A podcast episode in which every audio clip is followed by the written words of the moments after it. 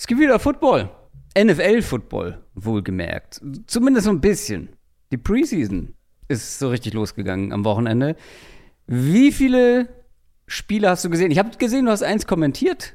Klang heimlich. Das ist richtig, ja. Hab da habe ich kurz reingeschaltet und gehört, ach guck mal, die Stimme kenne ich bei The Zone. die, die höre ich doch mehrere Stunden pro Woche. Ja, ähm, ja das ist genau richtig, ja. Ähm, The Zone hat äh, ein bisschen, ein bisschen mal größer aufgefahren für Preseason-Verhältnisse, was so Gesamtumfang äh, der Übertragung angeht. Wir hatten auch einen Vorlauf und alles durch, ähm, durch die neue Partnerschaft, die The Zone hat mit den Chiefs, haben wir das ein bisschen äh, größer gefahren, das Spiel gegen die Bears. Genau, das habe ich kommentiert und sonst, wie viel habe ich geguckt? Also, das Ding ist halt, Preseason schaust du ja keine ganzen Spieler, ne? Sondern, keine Ahnung, ich habe jetzt, ich wollte zum Beispiel, wollte ich sehen, wie Jordan Love gespielt hat. Da habe ich halt die erste Halbzeit Packers Offense geguckt. Da wollte ich gucken, wie mhm. Trey Lance gespielt hat. Da habe ich die ersten drei Drives oder was es war, vor den Niners Offense geguckt. So eher in der Richtung. Und so habe ich mir schon jetzt dann doch einige Spieler mittlerweile ähm, angeschaut. Ja, ich habe tatsächlich live nicht ein bisschen geguckt. Das ist halt schwierig. Es ist halt, es fällt halt oft in den europäischen Fußballstart mhm. ähm, oder Start des Fußballkalenders. Da ist das natürlich ein bisschen wichtiger bei mir. Aber ich habe auch von einzelnen Spielern mir so ein bisschen was angeguckt.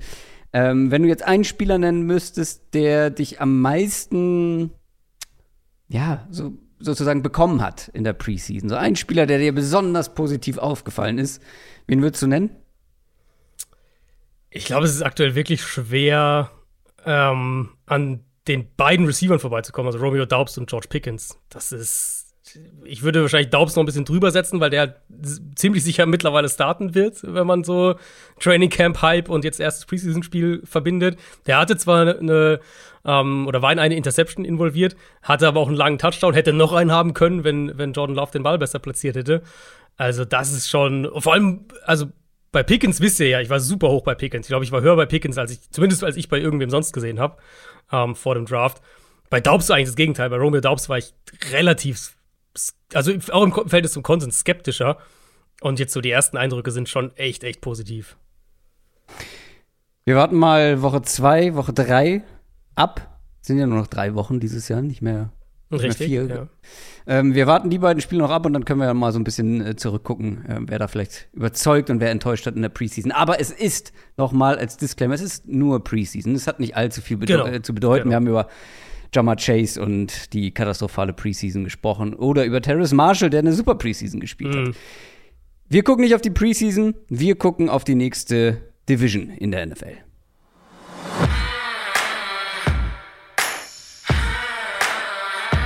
Down, Set, Talk.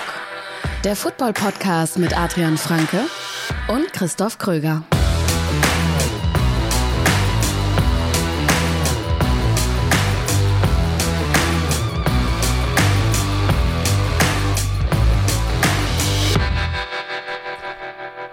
Herzlich willkommen zu einer neuen Folge Downset Talk.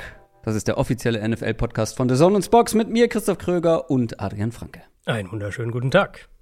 Ja, wir schauen heute auf. Ist es die vorletzte Division? Ja, ne? Die vorletzte es ist Division die vorletzte, Preview. Ja, ja, ja. Die wir dieses Jahr haben. Es ist die NFC South mit den Bucks, den Saints, den Panthers und den Falcons. Interessante Division, wie ich finde. Ähm, bei guten Teams gibt es kleine Veränderungen. Mal gucken, wie groß die Auswirkungen sein werden. Und dann ähm, haben wir natürlich auch noch ein paar andere Sachen geplant.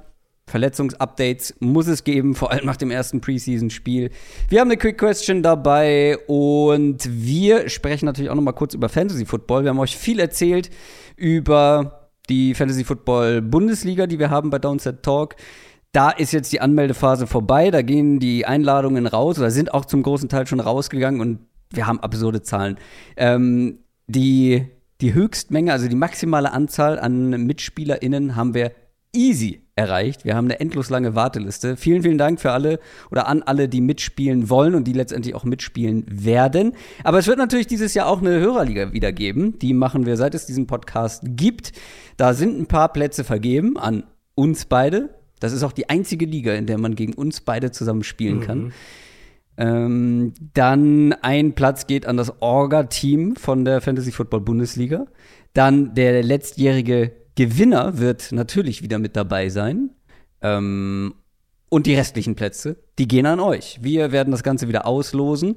Haltet einfach mal die Augen offen und zwar auf dem Downset Talk Twitter und auf dem Downset Talk Instagram-Kanal. Da sollte die nächsten Tage was passieren in Richtung Fantasy Football Hörerliga. Quick Question.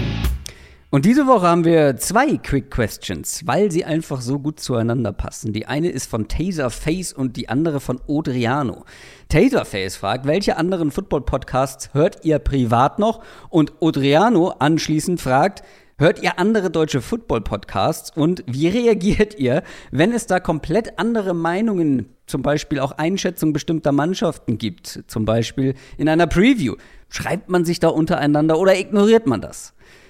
Lass uns erstmal mit der ersten Frage anfangen. Ja, Andere Football-Podcasts. Ich kann für meinen Teil sagen, seit Corona ist mein Podcast-Konsum wegen Homeoffice viel weniger in der Bahn, jetzt auch in Berlin. Ähm, ja, bin ich nicht mehr so oft in öffentlichen Verkehrsmitteln unterwegs. Ist mein Podcast-Konsum rapide in den Keller gegangen, tatsächlich. Ähm, du hörst aber noch relativ viel, ne? Auf Spaziergängen.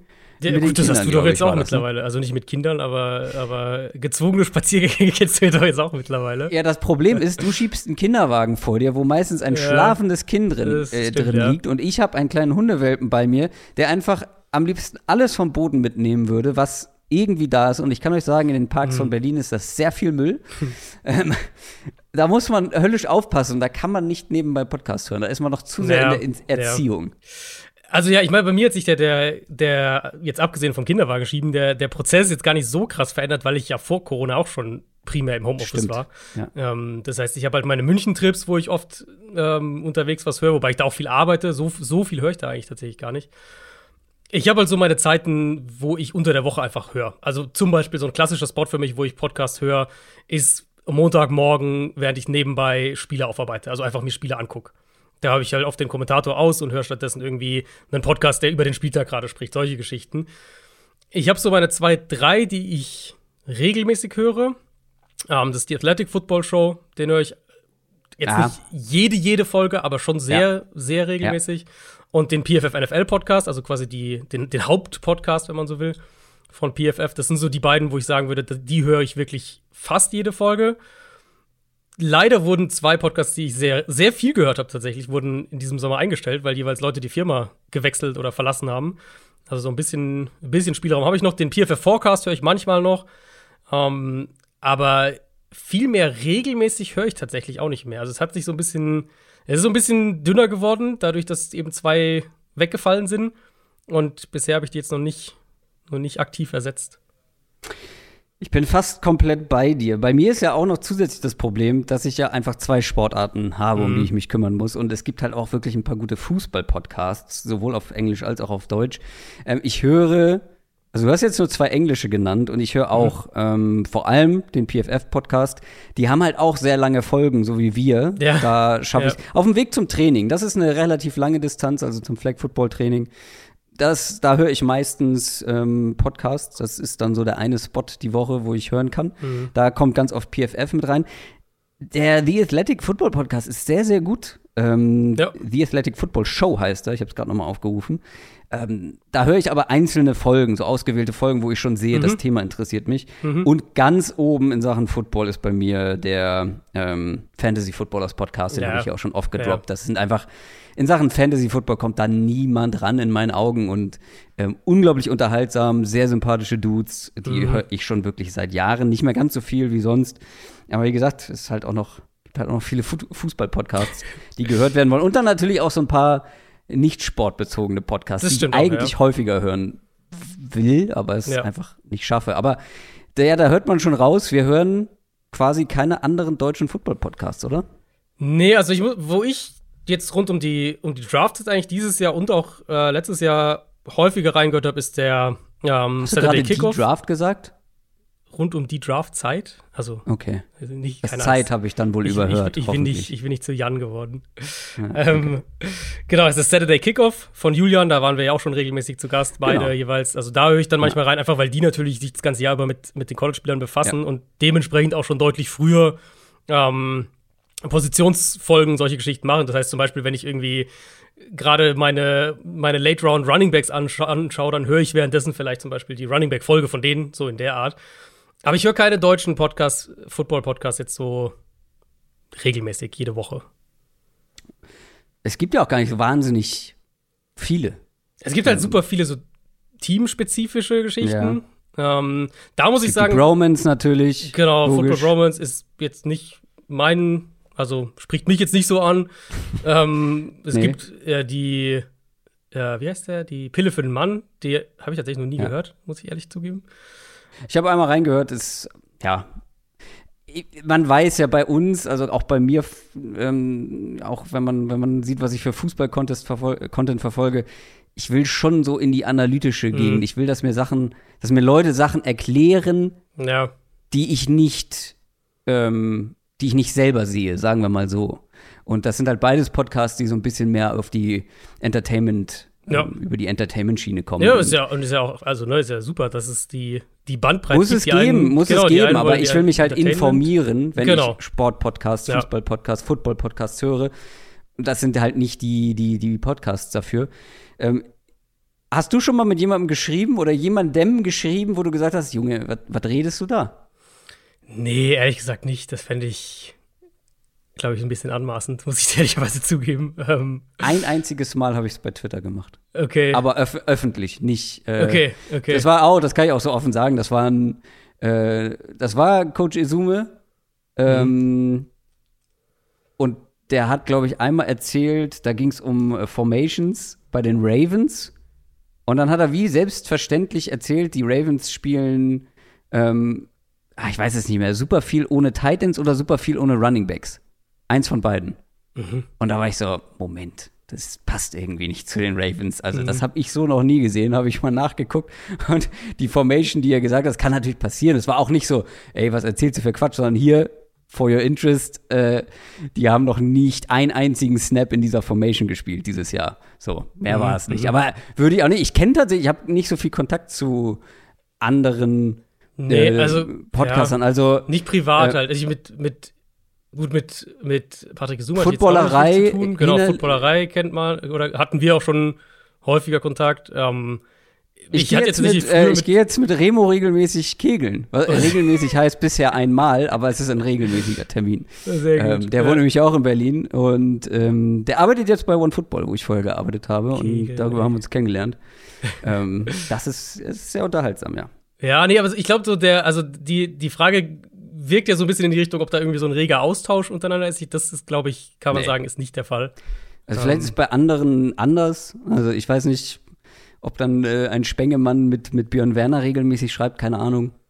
Aber bei, bei uns und anderen jetzt nicht. Das findet halt schon auch Wenn sehr dann öffentlich, wenn dann öffentlich ja. bei Twitter. Also da schreibt man schon manchmal mit Detti ja, bei Fantasy gut, ja, okay, Football. Ja, genau, solche sowas. Geschichten. Klar, wenn es halt so ey, den Spieler hast du, keine Ahnung, 30 ja. Plätze höher gerankt als ich, what the fuck, so nach dem Motto, ja klar, sowas ist immer. Ich habe irgendeine Wette mit Detti gemacht letztes Jahr. Da muss ich nochmal nachhaken. Ich glaube, irgendwas mit äh, Nick Chubb und Joe Mixon. Weiß ich aber nicht. Letztes Jahr hatten wir ja auch Fantasy-Liga noch mit denen zusammen, mit, also mit Stimmt, Detti unter anderem. Von der Footballerei, ja. Genau. Ähm, und ansonsten finde ich ehrlicherweise, also zum einen, ähm, glaube ich, kann, ich weiß nicht, wie es bei dir damals bei diesem Post war, den du das gerade angesprochen hast, ich glaube nicht, dass da oft was Produktives bei rumkommt, wenn man. Gar nichts. So, genau. Und dann ist es für mich, also ist es für mich halt auch einfach eine, völlig andere Baustelle und ich habe ja nicht wirklich was damit zu tun. Deswegen würde ich da jetzt, wenn, wenn jetzt irgendwie keiner, wenn ich jetzt sage, die, äh, die Falcons werden letzter in der Division und in einem anderen Podcast sagt jemand, die Falcons gewinnen die Division, dann würde ich halt vielleicht kurz, kurz drüber stolpern, aber es dann auch wieder so ein bisschen abhaken. Ja, aber da möchte ich noch mal hin, äh, hinzufügen, macht euch niemals über eine Prognose lustig, bevor sie nicht lustig ist. Also, ja. die, es sind schon die absurdesten Dinge im Sport passiert und alles kann passieren. Sagt erst, wie doof eine Prediction ist, wenn sie nicht eingetroffen ist. Vor allem ist es faire, schwierig. Ist eine faire Chance, wenn, du, wenn man selber irgendwie ungefähr zehn Saison-Predictions abgibt, dass man selber ein, zwei Mal sehr blöd aussieht. Eben, eben. Dünnes Eis. Das war's von der Quick Question. Kommen wir zu den News. News aus der NFL. Die war ja auch super quick wieder. Hm, naja. Wieder. Die News könnten, glaube ich, etwas quicker werden. Wir müssen über Verletzungen sprechen. Wir müssen über Zach Wilson sprechen. Ich überlege mir das, glaube ich, noch mal mit meiner Jets mit meinem Jets ja. Hot Take und meiner Jets ja. Prediction, weil ja, er wird wahrscheinlich, es ist nicht so schlimm, wie es zuerst erwartet wurde, kein Kreuzbandriss, mhm. aber Zach Wilson ist trotzdem erstmal raus, weil verletzt. Genau, das war so der erste, der erste Instinkt überall auf Twitter auch Kreuzband, weil es war, also es sah halt so aus, ne, von der Art und Weise, ich weiß nicht, ob du es gesehen hast, dieses typische, er läuft, Non-Contact. Ich habe mir extra einmal, nicht angeguckt, weil. Also es sah nicht schlimm aus oder sowas, aber es war halt so das klassische Non-Contact und äh, er geht so zu Boden und dann halt Knie und dann war so jeder, okay, das wird Kreuzband sein. Aber nach allem, was wir wissen, eben wirklich mit einem blauen Auge davongekommen. Es ist zwar eine Meniskusgeschichte, aber eben nichts irgendwo komplett gerissen. Der, ähm, der operative Eingriff, der jetzt auch nötig war, der ist auch schon erfolgt Anfang dieser Woche. Ist wohl alles gut gelaufen. Also sie haben jetzt keine, keine zusätzlichen Schäden irgendwie entdeckt. Und dann ist eben diese Timeline jetzt zwei bis vier Wochen Pause. Das heißt, kann sich jeder ausrechnen, er könnte bis zum Start der Regular Season fit werden. Aktuell, wenn man so liest, Jets Reporter, generell Insider, klingt schon eher so nach äh, Joe Flacco, Woche 1. Mhm. Wie sehr verändert das den Outlook der Jets? Ich glaube für ein Spiel nicht, nicht wahnsinnig, ehrlich gesagt. Also wir haben ja, wir hatten über die Jets hatten wir ja gesprochen bei der ähm, Division Preview über den Schedule auch. Und mhm. der ist ja so brutal in der ersten, ich glaube, ersten acht Wochen sogar, acht, neun Wochen. Die haben eine richtig, richtig schwere erste Saisonhälfte. Ich glaube nicht, also ich glaube, sie werden in Woche 1 und, und äh, Außenseiter, egal welcher Quarterback spielt. Die nächste Verletzung ist bei den Browns zu vermerken, denn die haben ihren Offensive Lineman Nick Harris verloren.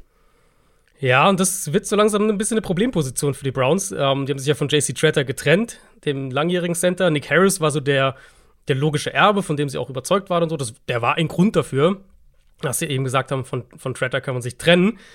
Der hat sich aber das Kreuzband gerissen und wird die Saison verpassen. Und ein paar Tage später hat sich auch noch äh, mit Dawson Deaton einer der Backup-Center das Kreuzband gerissen. Also die Position ist so langsam dünn. Aktuell wäre Ethan Pocic der Starting Center in Cleveland. Und ich glaube, da können Seahawks-Fans einiges drüber sagen, dass das jetzt nicht unbedingt die ideale Lösung will, vor allem mhm. wenn es um die Pass Protection geht. Wir machen weiter bei den 49ers. Jimmy Ward könnte den Saisonstart verpassen und das ist nicht die einzige Meldung bei den 49ers. Ja, bei Ward hat, hat Kyle Shannon von einer, von einer signifikanten Oberschenkelverletzung gesprochen, im Training am Sonntag erlitten könnte den Start der Regular Season verpassen. Der ist ja an sich so der Stabilisator in der Secondary. Ähm, mhm. Tart, der andere Safety, ist ja in der Offseason gegangen. Ähm, das heißt, der zweite Starting Safety wird schon neu besetzt sein. Und also ohne Ward, das wäre schon eine klare Schwächung. Und dann müssen wir halt wirklich auf die Offensive Line noch mal gucken. Ähm, Daniel Brunskill wird laut Shanahan auch mit Oberschenkelverletzungen mehrere Wochen ausfallen. Das war ein Kandidat entweder für einen Starting Center oder Starting Guard Posten. Mike McClinchy, der Right Tackle, hat Probleme mit dem Knie. Da wissen wir bisher nur, dass er diese Woche nicht trainieren wird. Und wir hatten ja in der Division-Folge auch drüber gesprochen. Gerade diese Interior Line für die Niners, das könnte echt ein Thema werden dieses Jahr, weil diese Center Guard Spots, die ja durchaus ne, bei Shanahan nicht unwichtig sind, und jetzt hast du einen sehr jungen Quarterback noch dahinter. Das ist schon noch sehr heikel aktuell. Mal gucken, ob sich da Leute dann etablieren, aber im Moment ist es echt noch ein bisschen heikel. Erinnert euch an die ähm, AFC East Prediction, die wir gemacht haben oder Preview. Und als wir da über die, ähm, die Patriots gesprochen haben und über die Cornerback-Positionen, da war ich zumindest nicht so richtig überzeugt, was da die Qualität angeht. Und jetzt hat man auch noch mehrere Quarter äh, Cornerbacks verletzungsbedingt verloren. Ja, es wird echt dünn. Ähm, zwei Cornerbacks diese Woche. Erst Joe John Williams, der, gut, der wäre mhm. wahrscheinlich ein Kader-Wackelkandidat, mhm. Tiefe mäßig gewesen. Aber auch kurz danach noch Malcolm Butler. Beide sind auch schon auf Injured Reserve gewandert mhm. und ähm, das vielleicht die Frage habe ich sonst aber auf Twitter auch gesehen. Wer vor der Nominierung des finalen 53er Kaders auf Injured Reserve landet, kann nicht mehr in der Saison zurückkommen. Das heißt, für diese Spieler ist die Saison beendet. Und Butler war, glaube ich, schon ein Kandidat, der eine Chance gehabt hätte zu starten oder zumindest in diesem mhm. Dunstkreis, Starter-Dunstkreis gewesen wäre, mit der Option irgendwann reinzukommen. Und jetzt kommen wir zur wichtigsten Meldung der Woche. Laut meiner DMs. Die Eagles haben den ehemaligen Second-Round-Pick und ehemaligen Nummer 1 Receiver im Draft 2019 müsste das gewesen sein. JJ Asega Whiteside getradet und zwar zu den Seattle Seahawks. Ist das ist das die die äh, das Revival von Arthega Whiteside. Also du musst auf jeden Fall, wenn, dann deine Argumentation nochmal umdrehen, weil er soll wohl für die Seahawks wieder Receiver spielen und nicht mehr Tight End. Das heißt, diese schöne Argumentation, er kann ja gut blocken, er ist ein guter Tight End, ähm, die wird wahrscheinlich nicht mehr funktionieren. Auf der anderen Seite, meint, was werden die Seahawks wahrscheinlich machen dieses Jahr? Wahrscheinlich werden sie den Ball viel laufen, insofern äh, vielleicht mit, mit der Größe, mit den Blockerqualitäten, vielleicht kann er ja sich einen Receiver-Spot ähm, da verdienen. Es ist einer der dieser relativ seltenen Spieler für Spieler-Trades. Also Whiteside geht nach Seattle und im Gegenzug kommt Ugo Amadi, der, der Slot-Corner mhm. von den Seahawks, der äh, wahrscheinlich sonst entlassen worden wäre, was man so gehört hat. Der kommt jetzt nach Philadelphia und ähm, ja, ich meine, das ist wahrscheinlich auch ein Hinweis darauf aus Seahawks Sicht, dass Kobe Bryant, der Rookie Corner, sich da auf dem auf dem Nickel-Spot echt gut präsentiert hat und für die Seahawks halt noch mal, äh, für die für die Eagles noch mal ein bisschen tief in der Secondary. Mal gucken, ob sie, ob Ugo Amadi einer ist, der vielleicht auch sogar Safety irgendwie für die spielen kann. Die ja aber auch nicht wenig laufen wollen, höchstwahrscheinlich die Eagles. Sie hätten auch einen guten Running, Run-Blocking Tight End ja dann in dem Fall haben können. Ja, ich bin gespannt. Also machen wir uns jetzt vor, der wird jetzt nicht zu den Seahawks gehen und plötzlich aufblühen und dann doch noch irgendwie der Nummer 1 Wide Receiver des Jahrgangs werden. Aber er wird bei, wenn er als Receiver eingeplant ist, wird er auf jeden Fall seinen Spot bekommen. Da sind die Seahawks nicht tief besetzt. Und ähm, wenn er da die Qualitäten einfach umsetzen kann im Run-Blocking, dann werden die da eine Rolle für ihn sehen, sonst hätten sie auch nicht für ihn getradet. Aber das ist jetzt nicht, das wird jetzt kein Game-Changer-Wechsel, Vereinswechsel, Teamwechsel für Asiga Whiteside sein. Das kann man, glaube ich, so festhalten. Das war's schon von den News. Und jetzt schauen wir auf die NFC South. NFL Preview. Eine Division, die letztes Jahr insgesamt relativ gut abgeschnitten hat, würde ich behaupten. Irgendwie jedes Team hat sich da zumindest, was den Rekord angeht, fast noch mal selber übertroffen. Also bei den Saints sah es ja lange nicht danach aus, als würden die tatsächlich noch um die Playoffs mitspielen. Die Falcons haben mehr Spiele gewonnen, als, ähm, ja, als man das wahrscheinlich vor der Saison erwartet hätte. Über die Panthers sprechen wir gleich. Wie siehst du die Division so ganz allgemein für dieses Jahr? Ich finde, es gibt halt eine größere Wildcard drin und das macht es irgendwie spannend, weil, oder eigentlich sogar zwei. Ähm, die Saints und die Panthers haben, finde ich, schon eine gewisse Range dieses Jahr, hm. wo die Reise hingehen kann. ja. Und das macht halt eine Division immer spannend. Ich meine, wir hatten jetzt also, ja immer wieder Divisions, wo wir relativ einig waren und gesagt haben, ja, die gewinnen acht Spiele, die gewinnen sechs Spiele. So, ich finde, hier hast du mal wirklich zwei Teams, die zwischen, keine Ahnung, fünf, sechs Siegen und Playoffs ist da eigentlich fast alles drin. Ja, sehe ich ähnlich. Und was ich aber auch noch besonders finde, ist, dass die zwei besten Teams des Vorjahres einen Headcoach-Wechsel haben. Klar, da ist jetzt jemand aus mhm. dem Team intern nachgerückt, jeweils der Defensive Coordinator, aber trotzdem fehlt der Headcoach. Und wir sagen ja immer wieder, Headcoach ist ja noch mal ein ganz spezieller Job für sich. Du musst ganz andere ja. Qualitäten haben, um das zu managen, um so ein Locker-Room auch zu managen, um ja, um richtiger Leader zu sein. Und da bin ich mal gespannt, ob sich das nicht vielleicht bei einem dieser beiden Teams positiv also, na, Bruce Arians und Sean Payton waren schon zwei der besten in der ganzen Liga. Ob sich das vielleicht negativ bemerkbar macht, wenn da jetzt mhm. beides Male auch Headcoaches kommen, die schon mal Headcoach waren in der Liga und gar nicht gut abgeschnitten haben in ihren ersten Stints. Also sehr, sehr viele Gemeinsamkeiten, was da die Personalwechsel anbelangt. Aber fangen wir mal an mit dem schlechtesten Team des vergangenen Jahres und das waren die Carolina Panthers und die sind so ein bisschen ein Sorgenkind in den letzten Jahren gewesen.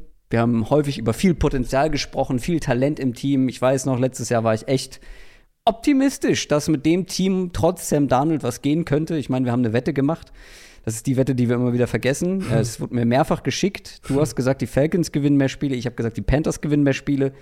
Da hast du gewonnen.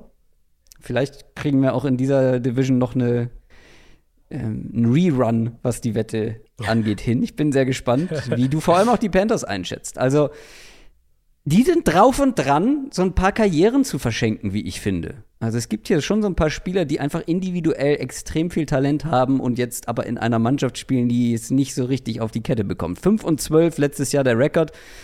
Ähm, ja, wegen einer der schlechtesten Offenses der Liga. Ähm, beziehungsweise was heißt wegen, fünf Siege dank einer Top 10 Defense, die sie hatten. Ähm, würde jetzt eigentlich bedeuten, wenn man es ganz plakativ betrachtet, okay, fixt eure Offense, und ihr habt ein Playoff-Team, wenn ihr eine Top 10 Defense habt. habt. Ist wahrscheinlich nicht so einfach, aber gehen wir mal in die Offense und gucken, was mhm. sie gemacht haben, um dieses Problem zu fixen. Denn es gibt den nächsten Wechsel auf Quarterback. Auch wenn man jetzt irgendwie einen Kampf ausgerufen hat zwischen Sam Darnold und Baker Mayfield, aber ich glaube, wir sind uns einig, dass Baker Mayfield the guy sein wird, oder? Ja, also ich weiß nicht, ob sie das machen, um irgendwie intern die, die, die, die Moral in den Duellen ja. hochzuhalten, keine Ahnung, ich, oder ob sie Sam Darnold nicht total irgendwie rauskicken wollen, aber. Ja, ein schönes, äh, schöne Unterhaltung gab es bei den Fantasy-Footballers, äh, genau zu diesem Thema, wie das so abläuft. Weißt du, es ist so, Sam Darnold kommt irgendwie ins, ins Vereinsgebäude so und alle Mitarbeiter sind so, ja, Sam Darnold, du schaffst das, sieh gut aus, du hast gute Karten, hier, kämpf weiter. Äh, und alle insgeheim so, oh Gott, der hat keine Chance. Weißt du, so ein richtiges yeah. Büroszenario yeah. stellt man sich da vor und wahrscheinlich ist es auch irgendwie so. Alle wissen, dass er es nicht sein wird. Wahrscheinlich er selber, aber irgendwie versuchst du da, du willst ja einen Konkurrenzkampf entwickeln, weil viele Spieler unter Konkurrenzsituationen halt hm. mehr geben, als wenn sie sicher im Sattel ja. sitzen. Ist halt und wahrscheinlich, also nichts so den Eindruck erwecken, du verschenkst irgendwie den Posten, ja. bevor du Baker Mayfield überall fünfmal hast trainieren sehen und so. Ähm, ja, also das ist ja natürlich der, der große Aufhänger. Ich muss sagen, ich fand die Offseason jetzt unterm Strich der Panthers eigentlich ganz ordentlich. Und das ist für mich ist es ja immer so, wir haben jetzt ausführlich über Podcast vorher gesprochen.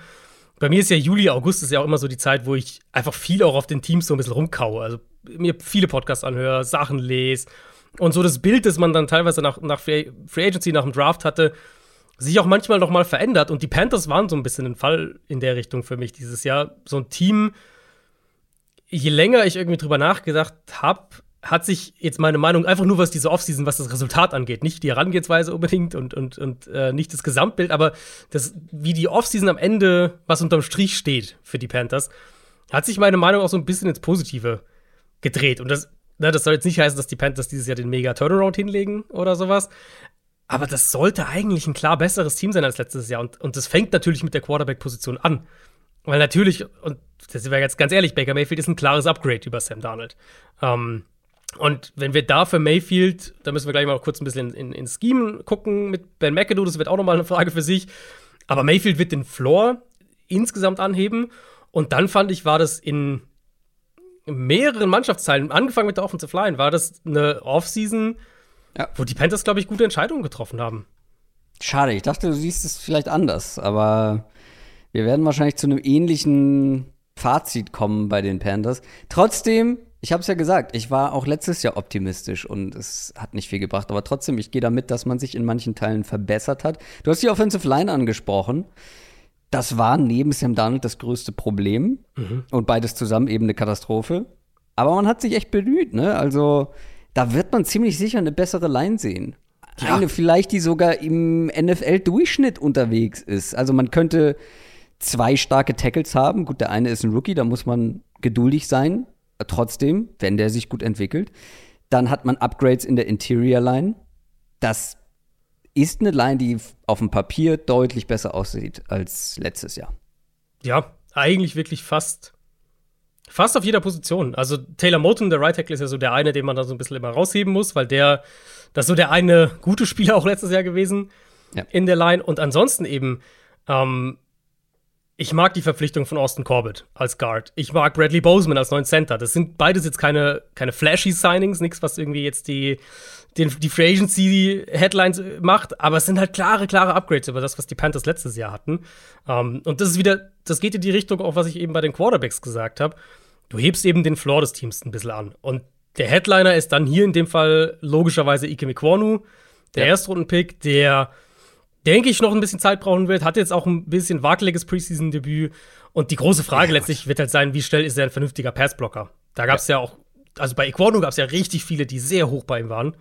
Pre-Draft. Ich war bei ihm ein bisschen skeptischer. Ich mochte, ich mochte Cross und Evan Neal ein bisschen mehr. Equano hat sicher die, die krasseste physische Upside von denen. Und ich meine, wenn sonst nichts, dann wissen wir auf jeden Fall, dass die Panthers den Ball laufen wollen.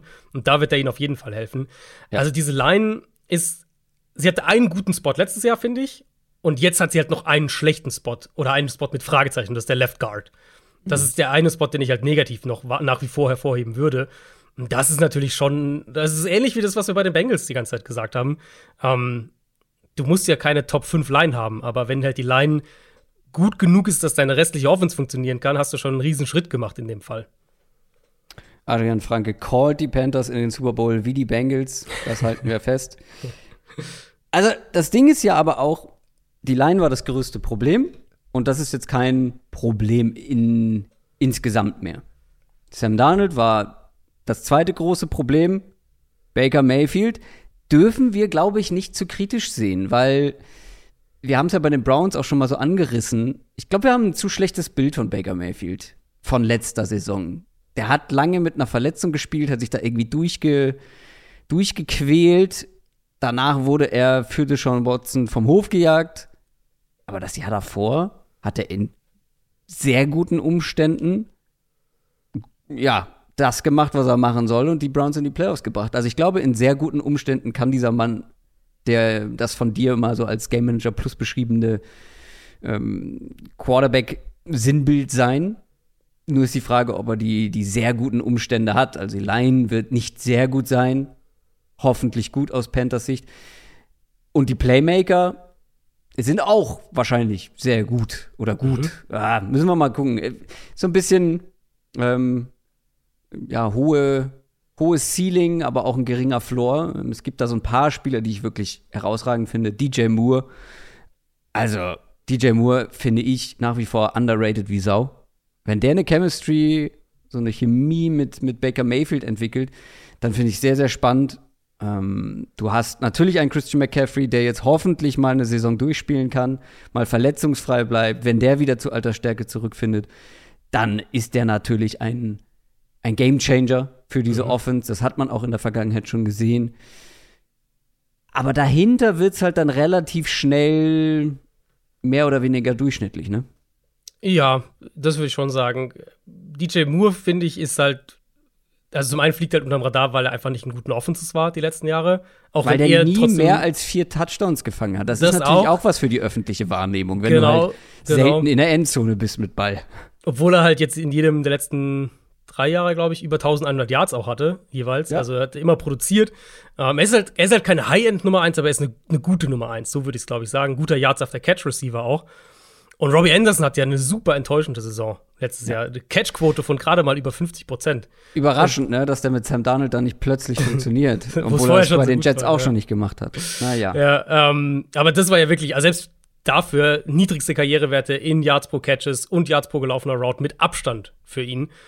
Und ich könnte mir tatsächlich vorstellen, dass Robbie Anderson vielleicht sogar der Spieler ist, der am meisten profitiert, weil mhm. Baker Mayfield einfach ein viel besserer Deep Passer ist als Sam Darnold und Natürlich macht Robbie Anderson auch noch andere Sachen, aber das ist ja schon so seine Paraderolle. Und dann finde ich, wenn wir jetzt, wie gesagt, auf Ski müssen wir gleich noch gucken, aber für, für die, für die Skill-Position-Player gibt es ja im Prinzip zwei zentrale Fragen. Die eine ist, bleibt McCaffrey fit? Wenn er fit bleibt, das wissen wir, das ist ein High-Impact-Spieler, der kann ja 80, 90 Bälle fangen, der kann der X-Faktor in der Offense sein, einfach aufgrund der vielen Rollen, die er ausfüllen kann. Und die andere Frage ist eben das, wo du eben schon so ein bisschen darauf hingedeutet hast, wer ist der Nummer 3 Receiver? Hm. Da habe ich mir auch noch mal die, die Verteilung letztes Jahr angeschaut. Das, das ist halt schon super kurios. Robbie Anderson hatte 105 Targets, DJ Moore 156 und sonst kein Spieler über 45. Und das wird sich natürlich ändern, wenn McCaffrey fit bleibt. Dann ist das sicher ein Kandidat für 100 Targets. Aber du brauchst halt eine Nummer 3. Entweder ob es ein Tight ist oder halt der dritte Wide Receiver. Terrace Marshall wäre natürlich derjenige, von dem mhm. sie es hoffen, so sage ich jetzt mhm. mal. Haben wir drüber gesprochen, auch schon in den Rookie-Recaps. Der hatte eine super schwache Rookie-Saison. Ja. Rashad Higgins haben sie geholt. Kennt natürlich auch Baker Mayfield aus Cleveland. Vielleicht ist das einer, der so ein bisschen da in eine größere Rolle gehen kann. Und dann haben sie, das hatte ich schon ein bisschen verdrängt tatsächlich. Das war so beim Hinterkopf noch. Und dann, als ich jetzt die Panthers vorbereitet habe, habe ich nochmal nachgeschaut. Die haben ja Ian Thomas auch gar nicht so günstig bezahlt in dieser Offseason. Also mhm. gemessen an dem, was er bisher geleistet hat. Das heißt, vielleicht ist es auch wirklich eine Situation, wo wir mehr 12 Personnel sehen als letztes Jahr, wo die Panthers das relativ wenig gemacht haben. Und du hättest dann mit, mit Thomas, von dem sie ja offensichtlich viel halten, weil sie haben ihn bezahlt, und Tommy Tremble, der ja so ein, wirklich auch als Blocker was leisten kann, ähm, ja. hättest du vielleicht dann eher zwei Tight Ends als den dritten Wide Receiver. Ja, glaube ich auch, weil es deutet alles darauf hin. Natürlich kannst du hoffen, dass Terrace Marshall sich entwickelt. Und er hat auch positive Reports äh, im Camp geliefert. Also da gab es ein paar Leute, die er überzeugt hat, wo er gesagt hat, oder die gesagt haben, ja, der hat einen Schritt gemacht, aber das sah halt letzte Preseason ähnlich aus und man hat gedacht, das wird äh, einer der besten Rookie-Receiver des Jahres. Wurde er nicht. Ich glaube aber, weil man halt auf Wide Receiver so relativ wenig dann noch gemacht hat, dass man mit mehr zwei Tight End Sets spielen wird und dass wir wirklich viel Christian McCaffrey mhm. plus noch einen Running Back auf dem Feld sehen werden. Also, ja, dass da McCaffrey im Slot äh, spielt, ja. dass der auch mal als Whiteout rausgeht oder halt beide ja. im Backfield mit Deontay Foreman und Chuba Hubbard. Hast du zwei, die ja gute Komplementär-Backs sind, würde mhm. ich sagen. Ja. Sie haben ja sogar einen Fullback, zumindest aktuell im Kader. Mal gucken, ob mhm. der am Ende im 350er auch noch drin ist. Aber das ist ja schon mal, da können wir vielleicht den Übergang auch ein bisschen machen. Das ist ja schon mal jetzt nicht unbedingt Ben McAdoo typisch, würde ich mal sagen. Und das wird eben was sein, wo ich in den ersten Wochen der Saison einfach drauf gucke, weil ja. wir wissen, in welcher Art Offense Mayfield am besten funktioniert. Das ist eben zwei Tight Ends, Fullback, enge Formationen, gutes ja. Run-Game, Rollout, Play, Play Action, so, ne? Genau. McAdoo ist halt ist natürlich ein bisschen her jetzt bei ihm, aber wenn wir auf, auf seine Playcaller und, und, und Offense-Designer-Vergangenheit gucken, das war halt eher so drei Receiver, Pocket-Passer-Offense, die jetzt nicht durch super miteinander verbundene Designs und sowas aufgefallen ist und, und jetzt nicht unbedingt eben die, die High-Play-Action, ähm, alle, alle Sachen funktionieren irgendwie zusammen Offense war. Und das musst du natürlich erstmal unter einen Hut bringen. Sofern Muss man vielleicht ganz kurz noch mal sagen, ja. für alle, die jetzt nicht so lange in der NFL dabei sind, weil Ben McAdoo war 2017 das letzte Mal Head Coach bei den Giants. Mhm. Das war noch Eli Manning-Zeiten, also das passt sehr zu dem, was mhm. du gerade erzählt hast mit Pocket Passer. Ähm, genau. so viel General-mäßig. Und ja, war dann lange raus jetzt auch, ne? Also als, als, als ist jetzt der neue Offensive so Coordinator. Halt. Genau, also er war halt, er war ja immer so, oder war so als, als irgendwie so Berater und solche Geschichten äh, unterwegs, aber halt nicht als irgendwie jemand, der jetzt eine Offense designt oder gecallt hätte, wo wir uns irgendwie ein Bild davon machen können. Ähm, seine Vergangenheit ist halt relativ klar so West Coast Offense basiert. Das heißt, ich schätze schon auch in diese Richtung ungefähr wird es irgendwie gehen. Ähm, aber entweder versucht er halt irgendwie wirklich seine Tendenzen, soweit wir die kennen, mit dem, was Baker Mayfield gut kann, unter einen Hut zu bringen. Oder eben McAdoo ist wirklich bereit zu sagen, okay, Mayfield ist meine beste Option. Ich muss es bestmöglich für ihn aufbauen. Und das wäre, mhm. glaube ich, aus Panthers Sicht der Best Case. Ähm, weil das Personal hätte er ja dafür. Wir haben jetzt gerade gesagt, die O-Line sollte besser sein. Wenn McCaffrey fit ist, hast du einen der besten Running Backs der Liga. Sie haben die beiden Titans, wie gesagt, Tommy Tremble gerade, der kann blocken. Da bin ich eben, wie gesagt, gespannt, was er in den ersten Wochen der Saison oder was die Panthers als Offense in den ersten Wochen der Saison zeigt. Weil ich denke, schematisch gibt es hier schon einen Weg, wie die Offense einigermaßen rund laufen kann. Ich weiß halt nicht, ob das das ist, was sie aber auch spielen werden. Größte Enttäuschung eigentlich im Rahmen der Panthers ist, dass Joe Brady so gescheitert ist. Oder mhm. gescheitert wurde, vielleicht auch von seinem ähm, Quarterback irgendwo. Aber ähm, Joe Brady, der Offensive Coordinator, mhm. die letzten zwei Jahre gewesen, nicht wirklich erfolgreich. Ähm, weißt du, wo der jetzt gelandet ist? Ich habe gerade mal nachgeguckt. Quarterbacks-Coach bei den Bills, ja. Ja, äh, spannend. clever, er ist clever. Sehr, sehr clever, weil da ist die Wahrscheinlichkeit, dass man scheitert, nicht ganz so groß. Vor allem. Mm, und dass die neue Jobs äh, sich mm. eröffnen, ist jetzt auch nicht die schlechteste, das schlechteste Sprungbrett, glaube ich. Ja, clever der Mann. Clever der ja. Mann. Ähm, sind wir mit der Offense durch? Oder hast du noch was dazu? Ich glaube schon. Also Receiver-Tiefe eben hast du ja angesprochen. Das ja. ist so das Ding. Ich was ich eingangs eigentlich gesagt habe, die Offense sollte fast durch die Bank weg, würde ich sagen, einen deutlich höheren Floor haben als letztes Jahr. Was sie dann darauf aufbauen und, und, und wie das dann, was McAdoo und Mayfield zusammen machen, ist dann, das entscheidet darüber, wo, wie hoch das Ceiling ist, letztlich. Aber ich erwarte eine Offense, die wesentlich besser ist als letztes Jahr. Same. Und jetzt gucken wir auf die große Stärke vom letzten Jahr. Die Defense. Da gibt es so ein paar Abgänge, die wehtun könnten. Mhm. Stefan Gilmore nicht mehr da, Hassan Reddick allen voran. Aber es gibt auch so ein paar Hoffnungsschimmer. Äh, zum Beispiel mein Nummer 1 Cornerback aus 2021, der nur drei Spiele gemacht hat letztes Jahr. JC Horn. Der könnte zurückkommen oder wird zurückkommen. Wo siehst du so Stärken und Schwächen in dieser Defense? Äh, Frontstärke, Secondary, Fragezeichen. So habe ich es mir aufgeschrieben. Ich finde, also wir ja. können gerne mal mit der Secondary anfangen, weil du jetzt eben ja. Horn auch schon so reingebracht hast. Ich finde, es ist halt eine absolute Boomer-Bust-Gruppe.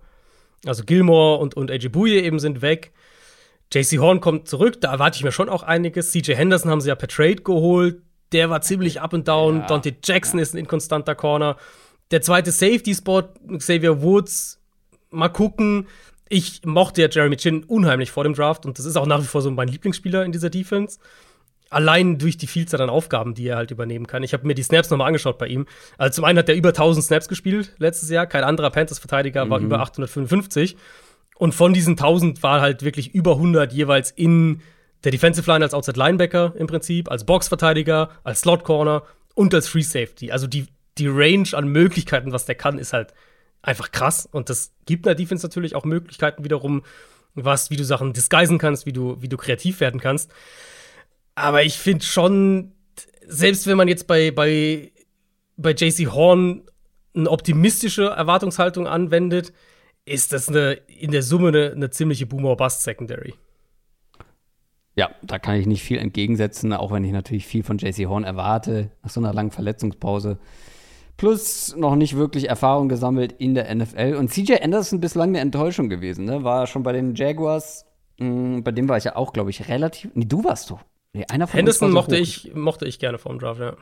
Ähm, der bislang, ja, wie du gesagt hast, eine Enttäuschung. Gehen wir mal weiter nach vorne in der Defense, ähm, gucken in die komplette Front. Wie gesagt, Hason Reddick fehlt, war natürlich, mhm. ähm, oder ja, neben Brian Burns ein wichtiger Spieler. Du hast aber gesagt Stärke, also du glaubst, äh, glaubst daran, da ist auch mehr Qualität, äh, schon alleine auf dem Papier, ne? Ja, das würde ich schon sagen. Wobei ich, also den Reddick-Abgang darf man, glaube ich, nicht unterschätzen. Weil, klar, der war jetzt nur in Anführungszeichen auf Platz 2, 44 Quarterback-Pressures letztes Jahr hinter Brian Burns. Das ist jetzt nicht die Welt, aber er war halt so ein bisschen der X-Faktor in dieser Front, weil er war halt derjenige, den du bei Stunts quer über die Line schickst, den du bei Blitzes isolierst, um seine Explosivität halt bestmöglich einzusetzen. Und das Element fehlt so ein bisschen jetzt. Ja. Und die Hoffnung ist bestimmt, dass, dass Itio Gross Matos im dritten Jahr noch mal einen Schritt macht. Aber er ist ein ganz anderer Spielertyp. Genau, aber er ist halt ein anderer Spielertyp. Der hat schon auch eine Athletik, aber halt nicht diese Explosivität, nicht auf dem Level, wie Hassan Reddick das hat. Der ist halt mehr so klassischer Defensive End, als genau, Hassan genau. Reddick war. Ist. Genau. Ähm, und deswegen könnte ich mir schon vorstellen, dass die, die Front auch so ein bisschen was verliert im Vergleich zum Vorjahr. Sie haben in der, in der Interior Line haben sie ja ziemlich rumgewirbelt. Sie haben Matt Ioannidis geholt, über den ich hier mhm. auch schon ein paar Mal gesprochen hatte, den ich in Washington oft für unterschätzt hielt. Also das glaube ich, das ist ein, solider Allrounder einfach in der Line.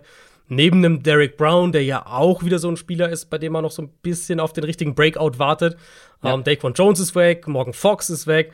Das heißt, jüngere Spieler wie ein Davian Nixon oder, oder ein Brevin Roy, so Mid-Late-Round-Picks der letzten Jahre, die werden jetzt mehr in die, in die Rotation auch in, ins Rampenlicht rücken. Mhm. Ähm, ja, ich also ich habe gesagt, Frontstärke, Secondary Fragezeichen, aber halt, ich finde schon, dass die Front für sich betrachtet auch mehr Fragezeichen hat als letztes Jahr. Und ich tendiere dazu zu sagen, dass ich nicht denke, dass die Panthers wieder eine Top 10 Defense haben werden. Das würde dann unterm Strich aber bedeuten, die Defense macht einen kleinen Schritt zurück, die Offense macht aber einen kleinen Schritt nach vorne, vielleicht sogar einen größeren als kleinen, mit einem besseren Quarterback, der hoffentlich wieder komplett fit ist, mit einer besseren Line, mit Playmakern. Also die, die, es würde mich sehr überraschen, wenn die Panthers nicht mindestens ein okayes Team sind. Und mit okay meine ich sieben Siege. Ähm, also sieben Siege ist der Floor, den du ihnen gibst quasi. Ja, der Floor wäre sechs. Aber es müssen, es waren ja letztes Jahr schon fünf. Das mhm. war irgendwie ein bisschen too much, für, mhm. gerade für die Offense-Performance. Das war dieser Start die, auch. Die haben ja drei, haben die nicht drei zum, zum Start gleich gewonnen oder zwei oder Ja, ja, genau. Die sind so. 3-0 ja. gegangen und alle ja. dachten, die Panthers sind jetzt das Team überhaupt. Und ich weiß noch, wie wir gesagt haben, ah, so geil war das eigentlich gar nicht. Mhm. Ähm, ja, aber die werden viel laufen. Ich glaube, sie haben alles, um gut zu laufen. Sie haben einen Quarterback, der mehr machen kann, der mehr auch, der der bessere Manager, Game Manager sein kann, mhm. der weniger Fehler macht in der Regel. Sechs ist der Floor. Ähm, Ceiling so neun. Dann sehe ich sie eher an deinem Floor. Also sieben fand ich eine gute Zahl. Das war auch mhm. so die mhm. Zahl, die ich im Kopf habe. Ja, ich finde, also das ist aber, aber Glaubst du, glaubst du, Floor ist fünf Siege, so viel wie letztes Jahr? Vier Siege? Was ist der Floor bei dir? Ich würde ich würd den Floor sogar, ja, Nee, ich würde ihn schon du, sechs, sechs Sieger als Floor scheitern? geben. Ich glaube, ich würde schon sechs als Floor geben, weil ich finde, die Offense ist schon, oder ich erwarte, dass die Offense schon einen deutlichen Schritt nach vorne macht. Ja, ähm, ich auch. deswegen sechs würde ich, ich wenn es perfekt läuft, könnte ich mir sogar zehn Siege vorstellen. Also wenn es richtig perfekt läuft. Das ist aber, das hatte ich ja vorhin gemeint. Das sind halt, finde ich, Saints und Panthers haben eine echt große Bandbreite an Möglichkeiten, wie die Saison raus, ausgehen kann am Ende. Wenn die Offense halt super klickt und du hast irgendwie, die O-Line findet sich, Mayfield und McAdoo, das funktioniert zusammen. Ich müsste jetzt nochmal nachschauen, aber ich glaube, der Schedule der Panthers ist jetzt nicht so brutal. Könnte ich mir schon vorstellen, dass die auch ein bisschen überraschen. Das ist aber nicht meine Prognose. Also, ich habe es ja gesagt, ich sehe sie realistisch eher an dem Floor. Ich denke, sieben Siege ist eine, ist eine faire Prognose. Und da ist natürlich die Frage, ob das für, ähm, für Matt Rule und den Coaching-Staff reicht oder nicht. Und ich denke eher nicht. Ich bin, glaube ich, bei beiden Teams, was die Range angeht, ein bisschen. Ähm, also meine Range ist kleiner, glaube ich, wo ich den Outcome sehe. Ich finde die beide gar nicht so die. Klar, das sind irgendwo Wild oder es gibt viele Wildcards ähm, in den Teams, aber ich sehe den Outcome nicht so wild äh, wie du, glaube ich. Also hat man ja eben schon bei den Panthers gemerkt, Abstand zwischen Ceiling und Floor. Ich würde Also- aber auch bei sieben so, ich glaube, wir treffen uns halt so bei sieben, acht Siegen. Aber es würde mich halt sehr überraschen, wenn, wenn dieses Team weniger holt als sieben Siege, ist natürlich der Coaching-Staff nicht zu halten. Und dann ist es die nächste enttäuschende Saison. Weil mit dieser Offense musst du eigentlich, du musst definitiv mehr Siege holen als letztes Jahr. Und du musst eigentlich auch sieben Siege holen. Also alles andere, wie gesagt. Wäre, Aber sieben, also denkst du, sieben reicht, dass die bleiben? Ich glaube es nicht. Wenn die sieben und äh, zehn. Aber das hängt gehen. sehr, glaube ich, davon ab, wie, sie, wie sich die Saison auch entwickelt. Also wir haben, wir haben auch schon gesehen, dass sich manche Coaches mit einem guten, ähm, mit einer guten zweiten Saisonhälfte irgendwie retten. Wir haben auch schon Ja. gesehen, dass das dann nichts mehr bringt nach ein paar enttäuschenden Jahren. Ah, das finde ich schwierig. Ja, bei sieben, glaube ich, tendiere ich auch eher zu Nein. Dafür ist er halt zu angezählt, glaube ich. Ja. Aber es ist ja nicht so, dass er mit einer, mit einer weißen Weste in die Saison geht, sondern so gefühlt jeder sagt, und ist ja auch bei den Buchmachern, glaube ich, immer noch so, dass Matt Rule der, der klare Favorit ist für die erste Ja. Headcoach-Entlassung. Sie haben, also ich habe jetzt gerade mal geguckt, Auftaktprogramm ist Cleveland, was natürlich das Baker Mayfield-Spiel dann direkt ist, und Cleveland höchstwahrscheinlich ohne Deshaun Watson und die Giants in Woche zwei. Also guter Start ist an sich schon wieder mach, machbar. Dann ist halt die Frage, was, äh, was danach noch kommt. Aber wie gesagt, ich finde, sieben Siege ist, ist fair. Ähm, ich, mich würde es tatsächlich wundern, wenn es über acht geht, aber dadurch, dass die Offense halt Aber mehr, doch deutlich mehr Ceiling hat. Siege Ceiling gesagt. Ja, genau, das wollte ich gerade sagen. Dadurch, dass die Offense halt deutlich mehr Ceiling hat, finde ich, kannst du halt in dem Fall realistischer sagen, die könnten halt wirklich auch Richtung neun, vielleicht sogar zehn Siege gehen, als jetzt bei einem Team wie Atlanta, obwohl die Falcons letztes Jahr mehr Spiele gewonnen haben. Stichwort Falcons, zu denen kommen wir jetzt. Letztes Jahr mit der fünftschlechtesten Punktdifferenz sieben Siege geholt. Mit einer Flop 5 Defense und einer Flop 6 Offense nach Expected Points Added. Das musst du erstmal schaffen.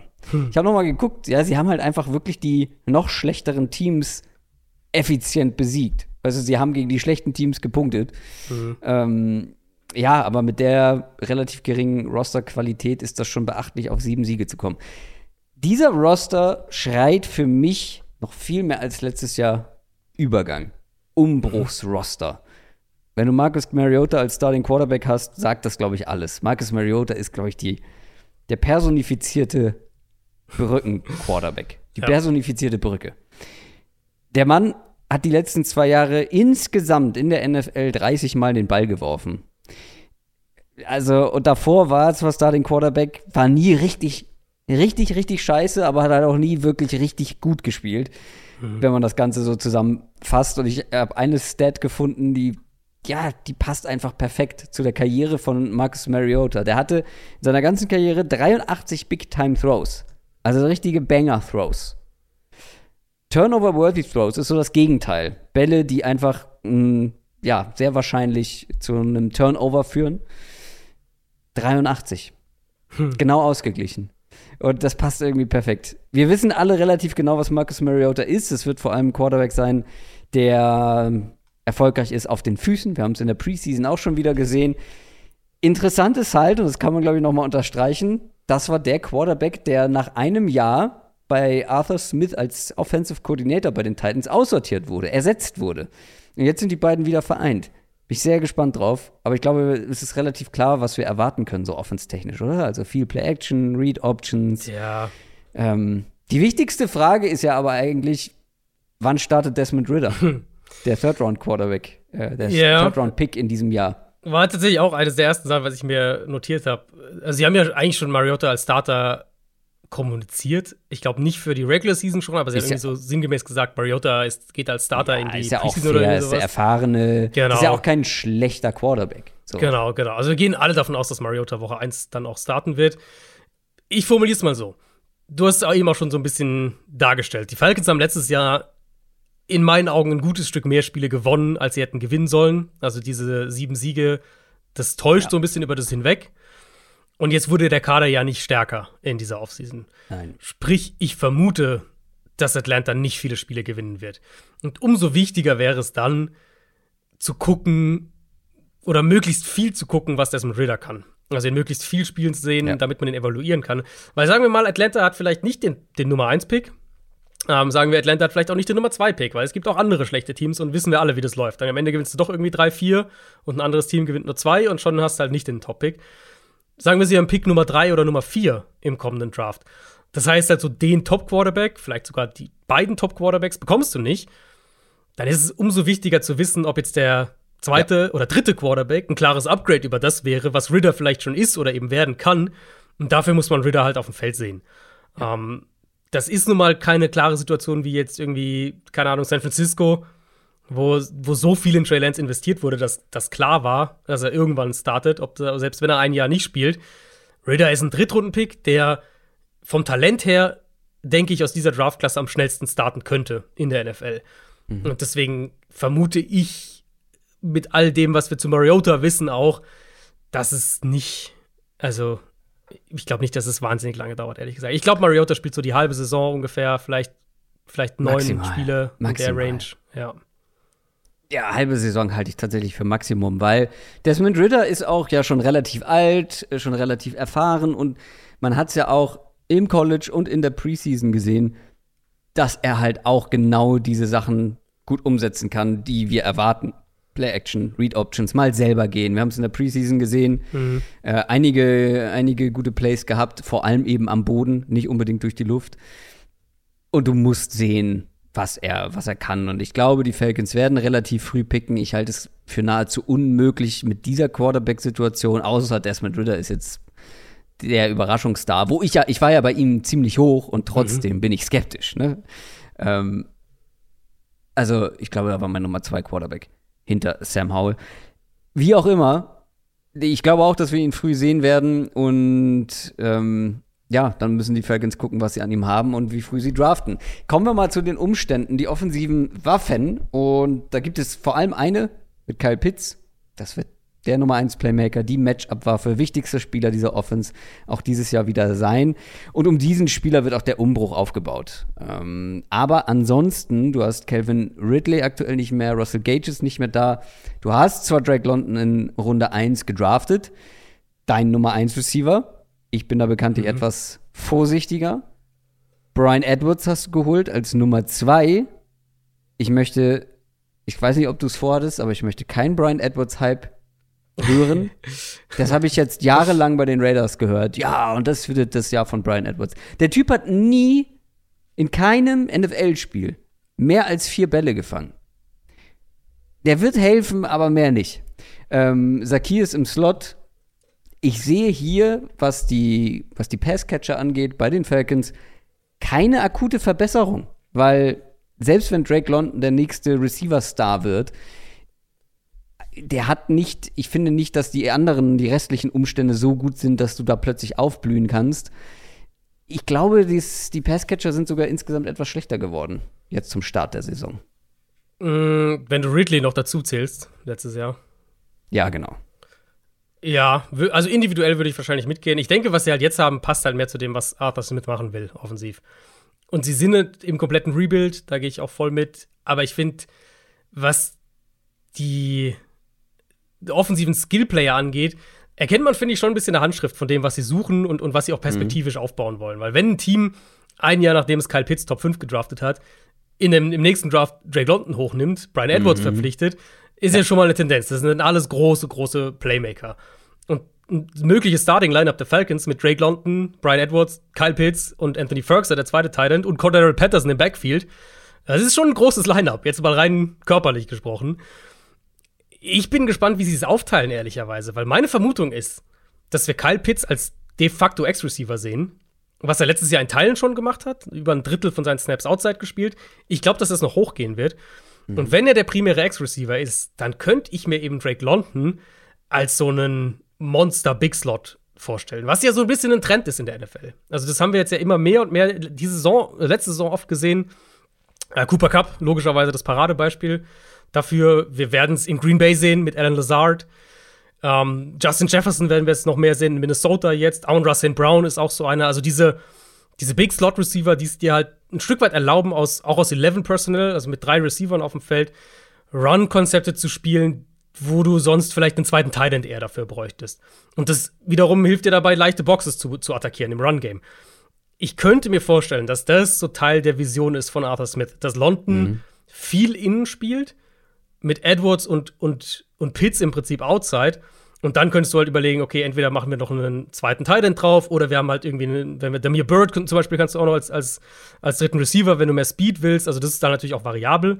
Ähm, hier gibt es Möglichkeiten. Und wir haben ja gesehen, was Patterson, wenn der so diese Hybridrolle spielt, kann das halt schon so ein bisschen eine Matchup-Waffe sein. Also sie haben jetzt, sie haben Tyler Algier noch gedraftet dahinter, der diese Mike Davis-Rolle ausfüllt. Ähm, ja, da, das ist tatsächlich das, wo, mich, wo ich am meisten bei den Falcons drauf gespannt bin, neben der, wie präsentiert sich die Quarterbacks-Geschichte, ist wirklich, wo sie eigentlich diese Playmaker hinstellen und was uns das dann noch mehr verrät darüber, wie sie die Offense vielleicht aufziehen wollen. Weil die Art Spieler, die sie verpflichtet haben, sagt uns ja auf jeden Fall schon mal was, in welche Richtung sie vom, vom Spielertyp her gehen. Du hast Cordell Patterson angesprochen, Breakout mit 30 hm. als Universalwaffe.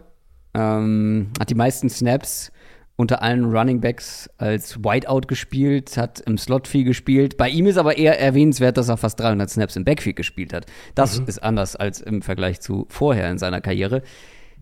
Aber glaubst du, dass man sich darauf verlassen kann, dass ein 31-Jähriger noch mal wieder so eine überraschende Matchup-Waffe sein kann?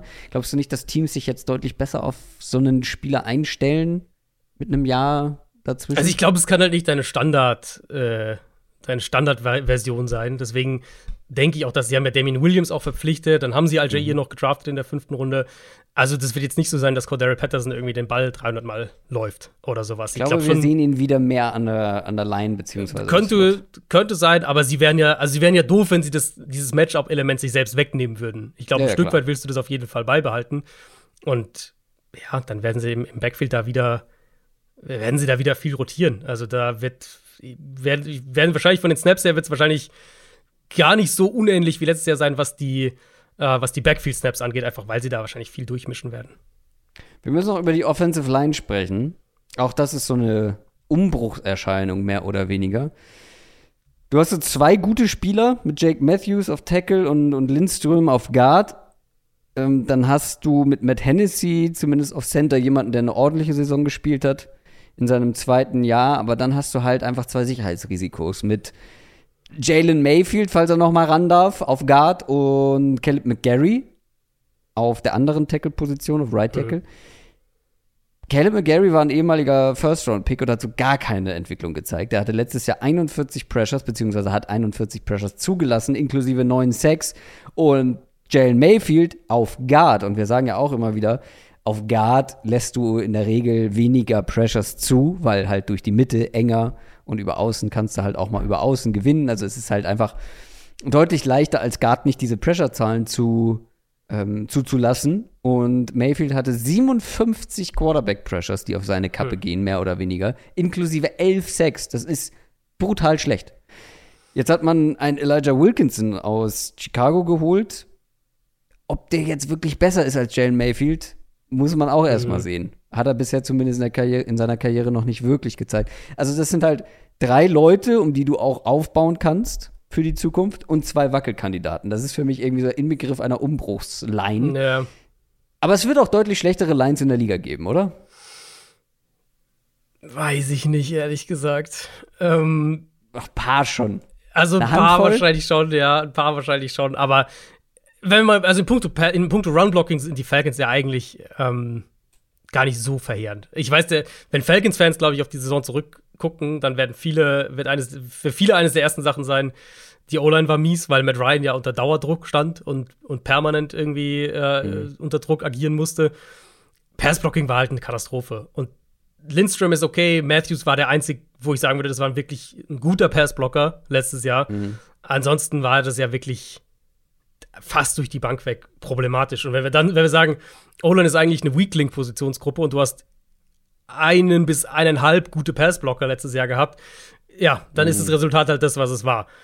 Was ich wirklich auffällig fand, als ich mir die Line jetzt auch nochmal angeguckt habe, ist, dass das Run-Blocking eigentlich ganz in Ordnung war. Und bei, gerade auch bei Leuten wie Hennessy und, und McGarry, wundert mich das auch gar nicht so wirklich, weil ich hatte auch beide so abgespeichert, bessere Runblocker als Passblocker, als sie aus dem College kamen. Ähm, und ja, also Left Guard ist, wird wahrscheinlich immer noch ein Problem sein. Da gehe ich auch mit Wilkinson. Rotationsspieler gewesen bei den Bears. Ähm, auch ein, sich einer, der wahrscheinlich eher im Run-Blocking seine Stärken hat und weniger in, in Pass-Protection. An sich musst du von dieser Line sehen, dass sie sich in puncto Pass-Blocking weiterentwickelt. Und bei Lindström haben sie ja die 50-Option gezogen, bei McGarry nicht. Also McGarry geht auch in sein letztes Vertragsjahr. Die kamen ja zusammen als Erstrundenpicks, beide 2019 zu den Falcons. Das heißt, da ist auch noch mal so ein bisschen zusätzlicher, zusätzlicher Anreiz, wenn man so will. Aber diese Line für mich schreit danach, wahrscheinlich wirst du mit im Run-Game ein bisschen was machen können. Aber sobald du in offensichtliche Passing-Situationen kommst, werden die wieder Probleme haben. Da gehe ich fest davon aus. Wie kommt man eigentlich darauf, dass es eine gute Idee ist, ganz viele Spieler von den Bears zu holen in die Offense? Also ja. Conrad Patterson schon länger, aber Damien Williams hat zuletzt bei den Bears gespielt. Ja, das stimmt, ja. Wilkinson angesprochen. Jermaine Ifedi haben sie auch geholt. Genau. Ja. Ifedi ist da und Damir das Bird stimmt, war, glaube ich, auch zuletzt das Stimmt, Damir Bird war auch bei den Bears, ja. Bei den Bears. Sonst noch jemand? ja, gute Frage. Ansonsten haben sie, ja, haben sie ja diese Tendenz auch äh, gehabt, oder haben sie, glaube ich, immer noch gemacht, dass sie mehrere Leute mit Titans-Vergangenheit geholt haben, was wahrscheinlich am Headcoach Ja, gut, liegt. das macht ja irgendwo Sinn. Ja, aber. Mit Arthur Smith, Smith ähm, aber. Ja, ist schon, ist schon interessant. Vor allem naja. Bears O-Liner ist jetzt nicht das unbedingt. Davon gleich zwei. Gute Idee. Wo ich, also ja, ich glaube, du hast mich, na, was heißt überzeugt? Ich glaube schon, dass es noch ein paar schlechtere Lines geben wird in der Liga. Aber du hast recht, nicht viele. Ich bin gerade noch mal durchgegangen. Es fallen einem nicht so viele ein, die man noch dahinter setzen würde. Wo ich mir allerdings fast größere Sorgen mache, oder größere Zweifel habe, ist die Defense. Ja, wo, wo sind da Lichtblicke? Einer. Ein Lichtblick. AJ Terrell, der Cornerback. 2020 First-Round-Pick gewesen. Ich habe extra noch mal in, in meinen Scouting-Bericht reingeschaut und ich war nicht komplett überzeugt. Ich war so ein bisschen hin und her gerissen. Ich habe geschrieben, viel Upside, aber sehr inkonstant. Äh, sehr inkon inkonstant und diese Konstant scheint er letztes Jahr gefunden zu haben. Das kann Nummer 1 Corner werden, über den du um den du viele Jahre aufbauen kannst oder auf den du auch bauen kannst. Aber sonst in dieser Defense, also die, die großen Namen vergangener mhm. Tage, ein Dion Jones hatte, das war mir gar nicht so bewusst, der hatte ja eine extrem miese Saison. Höchstwerte mhm. in Missed Tackles, in zugelassenen Receptions, in Yards, in zugelassenem Passer-Rating, überall negative Höchstwerte. Hatte eine Schulter-OP, ähm, dauert, glaube ich, auch noch ein bisschen, bis er zurückkommt. Grady Jarrett, ein anderer großer Name, war zwar wieder wahrscheinlich der gefährlichste Pass-Rusher, aber der ist auch keine gute Saison. Hatte auch seinen, seinen geringsten Wert in seiner Karriere, was Pressures pro Snap anbelangt. Es fehlen die Eckpfeiler in dieser Defense. Ähm, du hast, ja. gucken wir mal in die Front, ähm, neben Grady Jarrett, hast du einen Lorenzo Carter geholt von den Giants, und dann hast du viele No-Names und viel Hoffnung in einen mhm. Arnold Abiketti, den du mhm. gedraftet hast, und noch einen D'Angelo Malone, noch ein ja. Rookie für die, für die Defensive Line, den du in Runde 3 geholt hast. Das ist aber insgesamt ein bisschen wenig. Ja, es ist ja wirklich. Also, wenn wir mal einen Schritt zurück machen bei den Falcons insgesamt, der. Die Frage ist ja schon fair, so ein bisschen in den Raum zu stellen, inwieweit die einen Umbruch wollten. Das haben wir uns ja letzte Offseason eigentlich schon gefragt. Ja. Der, der, der Julio Jones Trade war ja nicht, weil sie gesagt haben, wir müssen einen Rebuild starten, sondern weil er weg wollte. Und der Matt Ryan Trade war ja im Prinzip das Gleiche. Sie haben ja sogar, die hatten ja Matt Ryans Vertrag eigentlich umstrukturiert, damit das, wo es dann so war, okay, das ist eigentlich fast unmöglich, ihn zu traden, weil du halt auf, ich weiß gar nicht genau, was es ist, 40 Millionen Deadcap oder sowas hocken bleibst. Ist dann am Ende trotzdem so gekommen. Ähm, also dieser, dieser Umbruch, den die Falcons jetzt durchlaufen, der in meinen Augen vom Resultat her genau richtig ist, weiß ich nicht, ob der vom Prozess her so geplant war, von dem Regime, was jetzt in Atlanta ist. Ähm, die Defense, finde ich, zeigt halt schon klar das Bild von, von einem Team einfach, was krass im Umbruch ist. Und wenn man es positiv spinnen will, könnte man argumentieren, dass du genug junges Talent auf mehreren Positionen hast, dass du, dass wir vielleicht hier in einem Jahr sitzen und sagen, okay, die Falcons haben ihre vier, fünf Säulen in der Defense. Terrell ist es natürlich schon. Terrell äh, war einer der besten Cornerbacks letztes Jahr. Also, das völlig, steht völlig außer Frage. Ich würde das Safety-Duo noch nennen. Jalen Hawkins und Richie Grant. Das ist so ein bisschen, das ist ein Duo mit Upside und, und die beiden natürlich auch jung. Ähm, Hawkins war ein Viertrunden-Pick 2020 und, und Richie Grant ein Zweitrunden-Pick letztes Jahr. Das könnte sich zu einem guten Safety-Duo entwickeln. Und dann ist glaube ich, der Spieler, wenn ich Falcons-Fan wäre, auf den ich defensiv hoffen würde, ist halt Caddy. Dass der diesen, dass der relativ schnell den Sprung macht zu einem zu einem Impact-Pass-Rusher. Ähm, dann hast du zumindest mal Säulen auf, den, auf, auf mehreren Leveln von deiner Defense. Dass man den Umbruch hier ganz krass sieht und auch also ein Spieler wie Dion Jones, das wird jetzt schon so lange spekuliert. Mich würde es nicht wundern, wenn der ähm, noch getradet wird wenn der gar nicht mehr im Kader ist, dann irgendwie zum Saisonstart. Mhm. Olokun ist ja auch weg, der andere Linebacker, dann der Fowler ist weg. Der immerhin. Aber das ist zumindest eine Position, wo du ganz okay, also ein, ja. Michael Walker hat zumindest, war eine positive Überraschung. Genau. Linebacker. Ja, Russian, ja. Russian Evans. Bei Russian Evans, da hat man immer sofort so ein paar Highlight-Plays irgendwie im Kopf. Ich glaube, es mhm. war auch in den Playoffs, was natürlich dann besonders auffällig war, aber ansonsten hat er ja bei den Titans auch keine so gute Saison gespielt oder Saisons, mhm. mehrere mhm. Saisons. Ja gespielt. Aber trotzdem, da kannst du vielleicht noch. Nick Kwiatkowski ist da gelandet. Ja, und auch hier, ganz ehrlich, dann wirfst du halt Troy Anderson rein. Das ist immerhin ein Zweitrunden-Pick gewesen, ja. der ja, ja, klar. ultra athletisch, dieser ultra athletische Freak, der auch mehrere Positionen gespielt hat, glaube ich, im College äh, zwischendurch, der halt noch super roh sein wird. Und, und da wirst du, wirst du halt, ne, der wird krasse Rookie-Momente haben. Gerade auf Linebacker haben wir die letzten Jahre immer wieder gesehen dass die da, dass es die Anpassung da super schwierig ist, weil du einfach so viel so schnell verarbeiten musst. Mhm. Aber ne, wann, wenn nicht jetzt, willst du dann so einen Spieler reinwerfen? Und das sind halt diese, das ist halt das, was ich meine. Du hast sowieso jetzt schon den Kader, der Kader ist schon so ausgedünnt, was, was Veteran-Spieler angeht, also gerade defensiv, dass du halt echt so an den Punkt kommst, okay, jetzt müssen wir halt, jetzt, jetzt müssen die jungen Spieler halt auch so, ne, ähm, schwimmen oder sinken. Also, ne, das gibt halt nicht Hä? viele Optionen. Du kannst halt entweder, entweder funktioniert es halt und die entwickeln sich oder halt nicht. Aber dann werfe ich halt lieber meinen ultra, meine ultra talentierten Zweitrunden-Picks und so weiter rein, als das, diese Snaps halt irgendwie zu, zu vergeuden. So. Um eine sehr schöne Band, eine sehr gute Band zu zitieren, wer nicht schwimmen kann, der taucht. ja. Du glaubst, die, die Defense der Falcons wird dieses Jahr tauchen? Ich befürchte so ein bisschen schon. schon hattest ja. du eben Casey Hayward schon angesprochen? Äh, nee, den hatte ich nicht angesprochen, ja. Casey Hayward, ja, erfahrener Support gegenüber von, von mhm. AJ Terrell, ne? Also finde ich schon, dass du den als Nummer zwei, ja, die dass das schon in Ordnung ist. Zu Fabian Moreau ist ja. das schon ein Upgrade, oder? Ja, die Secondary könnte eigentlich, eigentlich ganz in Ordnung sein. Terrell. Isaiah Oliver hat letztes Jahr nicht viel gespielt, spielt eher im Slot. Genau, wer im Slot dann und ich habe ja über Safety Duo habe ich ja gerade gesprochen. Also ja, das, genau. Das könnte einer der besseren Teile ähm, von diesem Team insgesamt sein, Mannschaftsteile. Aber ganz ehrlich, wenn ich, auf, wenn ich halt auf die Front gucke, jedes Mal, wenn ich auf die Falcons Front jetzt auf dem Papier gucke, und ja, du kannst dann halt so ein bisschen positiv rangehen und sagen, junge Spieler Upside entwickeln und so. Und das ist halt auch das Ziel irgendwo in dieser Saison. Aber ich, ich sehe halt nicht, das ist, also, gute Offensive Lines bestehen. Nee, eben. Also, die waren, ich habe es ja an, anfangs gesagt, eine der fünf schlechtesten oder die fünf schlechteste Defense nach Expected Points Added per Play.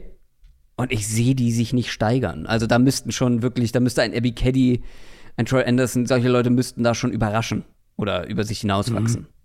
Aber sonst, weiß ich nicht. Und dann wird das vielleicht nicht die schlechteste Defense der Liga, aber halt eine der schwächeren. ich bin halt einfach sehr überzeugt davon, dass du, dass die Falcons ohne Matt Ryan nicht ansatzweise so viele Spiele gewinnen können wie mit ihm, wenn du Marcus Mariota oder einen Rookie namens Desmond Ritter mhm. zur Verfügung hast.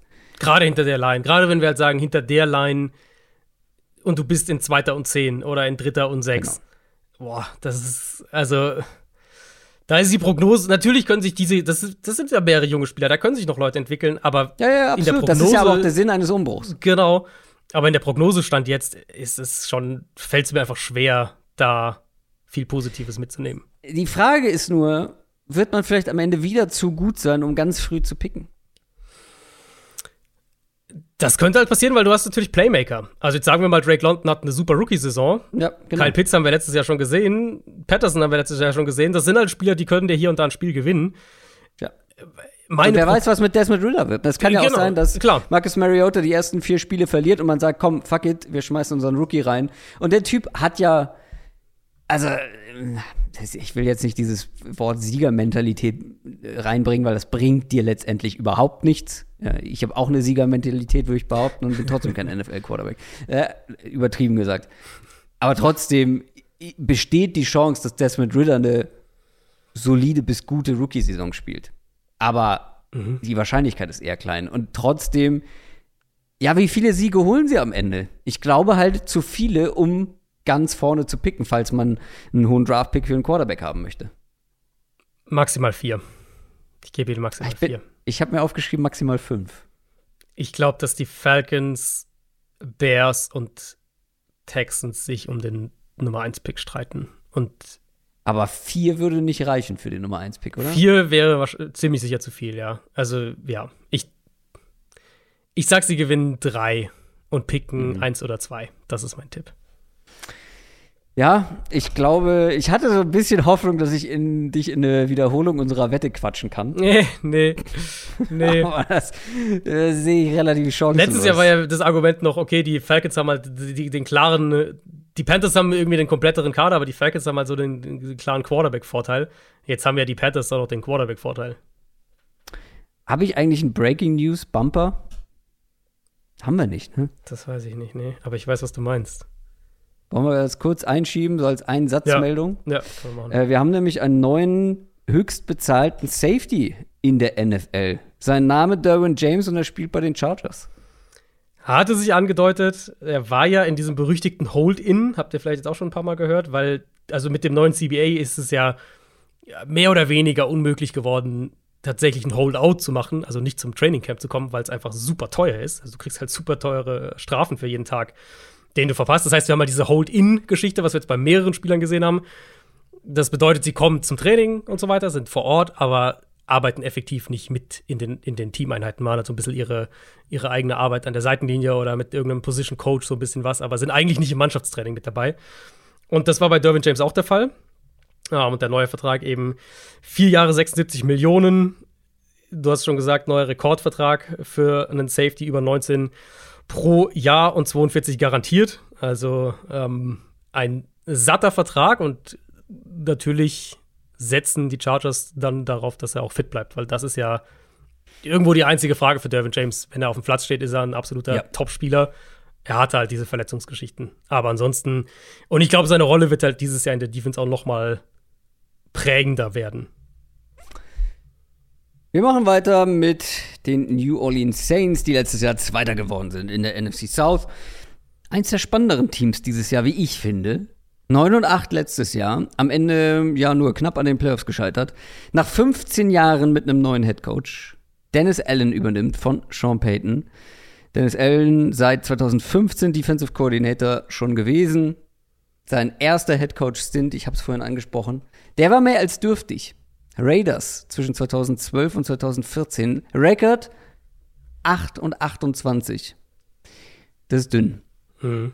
Seine Defense war aber bei den Saints die letzten Jahre meistens sehr, sehr gut und vor allem auch letztes Jahr ein Grund dafür, dass man am Ende noch so viele Siege geholt hat. Nach Expected Point, äh, Points Added und nach PFF-Rating die zweitbeste Defense der Liga gewesen über das ganze Jahr. Und deswegen fangen wir mal mit der Defense an wenn mhm. wir Dennis Allen hier als, als mhm. Head Coach haben und eine starke Defense.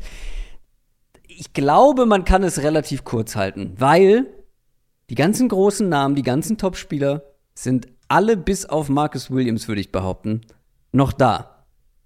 Aber also für, für so jemanden wie Marcus Williams auf Safety hat man ja auch prominenten Ersatz gefunden. Hat diese Defense Schwächen dieses Jahr? Keine gravierenden, auf jeden Fall. Also, du findest immer irgendwelche Schwächen, so Klar. dritter Linebacker, zweiter Defensive Tackle, solche Sachen.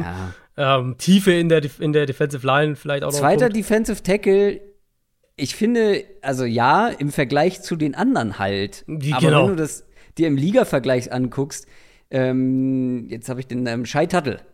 War jetzt nicht so verkehrt, oder? Also Mhm. Nee, er ist genau. halt mehr der Run-Defender als ein Pass-Rusher. genau, Aber genau. du hast genug Pass-Rusher in dieser Mannschaft. Und wenn du da halt keinen Komplettausfall hast, mit dem, was daneben spielt, dann kommst du damit auch schon durch. Also, Eben. Äh, ich hatte ja meine, meine Bonusfolge schon mal irgendwann letztens ange. Ja, bei den Packers, genau, letzte Woche angeteased. Und die Saints sind auch relativ weit oben mit dabei. Also, ich erwarte da auch wieder eine, eine starke Defense. Wir können, wenn du die Safeties hier schon ansprichst, können wir mit der Secondary anfangen. Ich würde den Impact von Marcus Williams auf diese Defense auf keinen Fall unterschätzen, weil so ein Elite Deep Safety da drin zu haben, gibt deiner Pass Defense einfach eine Baseline irgendwo. Ich denke aber auch, dass, ein, dass Tyron Matthew und ein fitter Marcus May ein richtig starkes Duo sind. Ja, und also auf dem Papier muss das ein starkes Duo sein. Es sind beide Ja. Safeties, die vor gar nicht allzu langer Zeit zu den Besten der Liga gehörten. Ja, genau. Und Matthew für mich ist da auch immer noch. Bei May müssen Ja. wir, der war jetzt verletzt, müssen wir gucken, Ja, wie der lange verletzt gefehlt. Ja. zurückkommt, genau. Und ähm, also neben Marcus Williams, das sollte man auch sagen, ist, ist Malcolm Jenkins ja der andere Safety, der seine Karriere beendet hat. Also die, Stimmt, die zwei ja. ersetzen quasi die beiden so. Ähm, sie haben halt einen echten Nummer 1 Corner mit Marshawn Lattimore, der ja auch tatsächlich einer der wenigen mittlerweile Cornerbacks in der NFL ist, der regelmäßig konsequent den Nummer 1 Receiver des Gegners übernimmt. Gardner Johnson im Slot, toller Spieler, verrückter Spieler, aber ein toller Spieler. Mhm. Und ähm, Paul Snodebo als Nummer 2 außen hat auch so ein bisschen ja, ich will jetzt nicht sagen Hype, aber, aber positive Resonanz aus dem Trainingcamp ähm, habe ich damit gekriegt bei ihm. Und das erlaubt es den Saints ja irgendwo auch so aggressiv zu spielen. Ich fand das ganz interessant. Malcolm Jenkins hat darüber gesprochen, jetzt nach seinem Karriereende, dass halt dieses Secondary auch darauf ausgerichtet ist, es eben mit einem Team wie Tom Brady's Tampa Bay Buccaneers aufzunehmen, Ja. weil man eben diese verschiedenen Spielertypen in der Secondary hat, die es irgendwo verhindern, dass der Gegner ein spezifisches, vorteilhaftes Matchup kreiert, weil du halt immer reagieren kannst. Je nachdem, okay, der Tight End ist stark, dann hast du Safeties, die das covern können, okay, der Nummer 1 Receiver, du hast einen Nummer 1 Corner und so weiter. Um, und das, ja, also eine klare Schwäche findest du hier in meinen Augen nicht. Also Paul Debo muss sich noch beweisen. Zweiter Corner. Genau, aber selbst da haben sie ja Tiefe. Also sie haben halt Bradley Roby dahinter. Das ist halt, wenn der mal ran muss, ist das jetzt auch keine Katastrophe.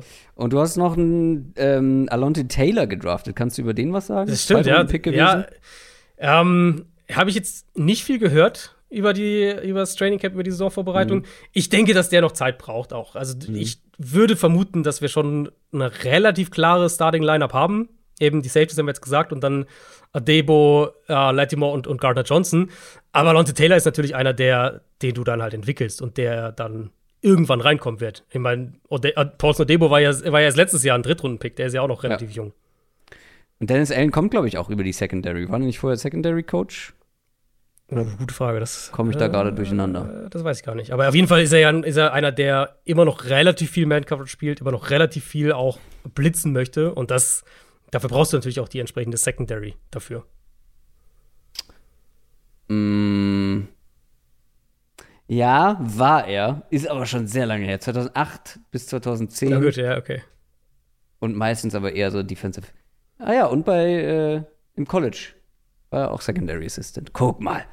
Ähm, nein, eher, das hat nicht so wahnsinnig viel zu bedeuten. Ähm, aber ich glaube, da können wir die Defense schon abhacken. Oder willst du noch mal, ne, noch mal in die Front gucken, ne? In Die Front gucken, wer. Also ich weiß nicht halt- Aber die wird halt, obwohl wir haben da auch schon über viele Positionen Ja. gesprochen, ne? Da ist Cam Jordan, da ist Marcus Davenport, David Onyemada, das sind halt drei richtig gute Spieler. Demario Davis dahinter ist ein richtig Mhm. guter Spieler. Pete Werner ist, äh, hat sich auch bisher gut geschlagen. Auch hier Ja. kaum keine Schwäche. Was mich halt da immer wieder anspringt, ist diese Physis einfach, die sie da haben. Mit Ja. auch die beiden Edge Rusher, ja klar, das sind, das sind Davenport mittlerweile auch und, und Cam Jordan ja sowieso. Das sind richtig, richtig gute Pass Rusher, aber das sind halt auch echt physische Spieler. Also das sind ja keine Finesse Speed Rusher oder sowas, sondern die bringen ja Nee. beide richtig viel Physis mit und Yamata dazwischen auch. Ich bin tatsächlich gespannt, wie sie Pete Werner jetzt noch stärker einbinden. der hatte letztes Jahr so ein bisschen äh, Teilzeitrolle, glaube ich, beschreibt es einigermaßen fair und sah da aber ganz gut aus. Gibt ihn auch noch mal eine gute Physis auf Linebacker und, mhm. und Mario Davis sowieso. Also das ist eh einer, der, der auch da echt viel mitbringt.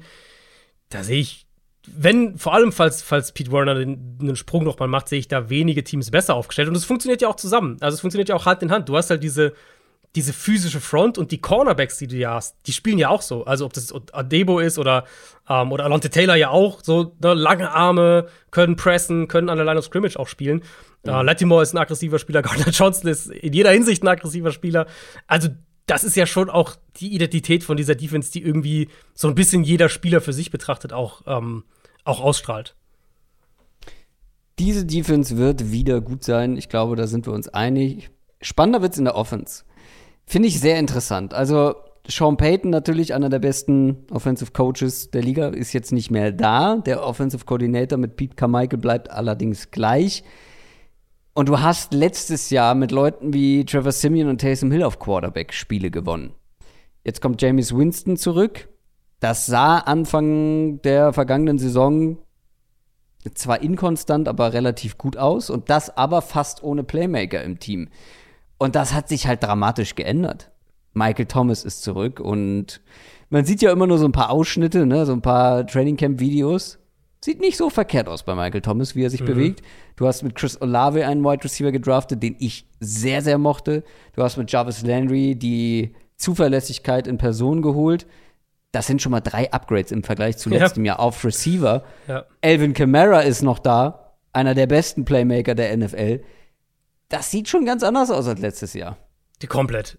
Also die drei Leading Receiver letztes Jahr waren halt einfach Marcus Callaway, Deontay Hardy und Traquan Smith. Und jetzt ähm, werden das wahrscheinlich Michael Thomas, Jarvis Landry und Chris Olave sein. Also das ist, ja, ich glaube, wenige Teams haben so, legen so ein Upgrade hin. Wahrscheinlich kein Team, was seine Playmaker angeht. Der Olave ist doch mal anders, oder? Deontay Hardy? Wie bitte?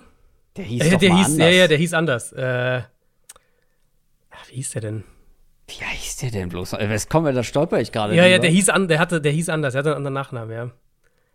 Harris hieß der. Harris, genau. Deontay Harris, ich ja. gerade sagen, hä, wie kommt das denn? ja, ja, nee, genau. Der hat, äh, der hat seinen Namen geändert. Ich weiß gar nicht. Hat nicht auch, hat nicht auch Robbie Anderson seinen Namen geändert? Richtig, aber das fand ich nicht erwähnenswert, weil von, von Robbie mit Y zu Robbie mit IE ähm, wird jetzt für mich nichts verändern, ehrlich gesagt. Ich werde ihn nicht anders aussprechen.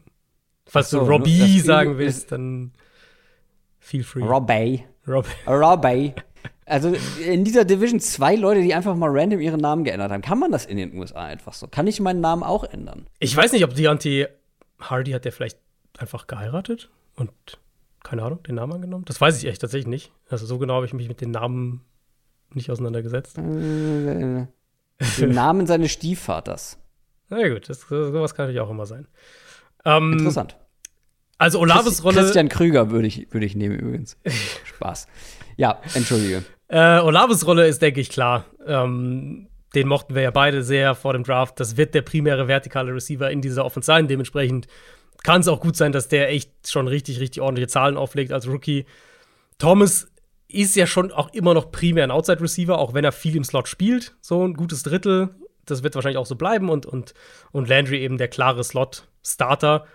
Ähm, Olave so der Outside Deep Threat und Thomas der Receiver, den sie wahrscheinlich am meisten rumschieben können. Bei Camara ist, sollte man vielleicht noch kurz erwähnen, da steht ja noch eine juristische Situation im Raum. Der wurde vor ein paar Wochen in Las Vegas festgenommen, weil er einen Mann vor einem Nachtclub geschlagen haben soll.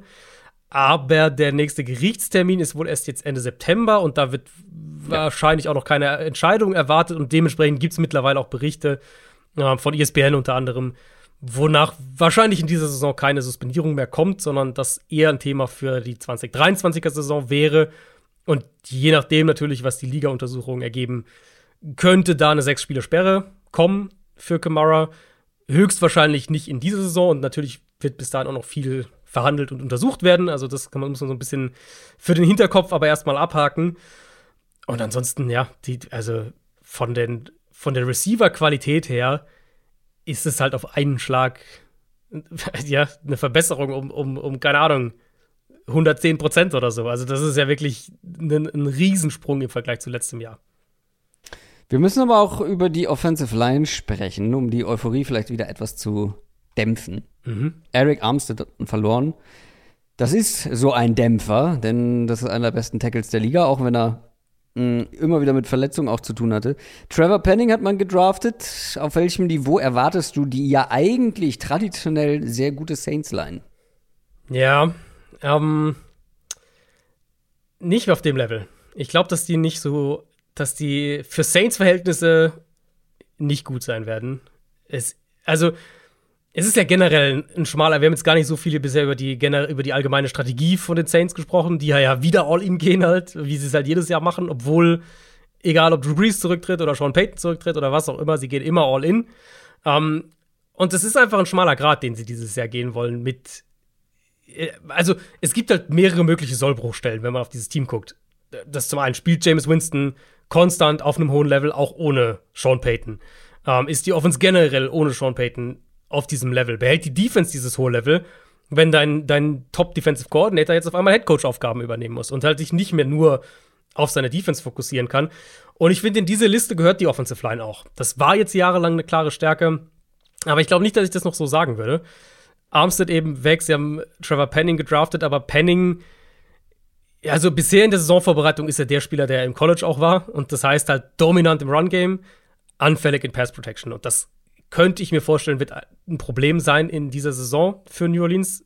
Da entwickelt er sich natürlich auch noch auch wieder so ein Spieler, der, der logischerweise noch, noch Sprünge machen kann, aber ich könnte mir dieses Jahr vorstellen, dass das ein Problem wird. Um, ähm, und wenn man es dann weiter anguckt, dann hast du beide Guards als potenzielle Schwachstellen.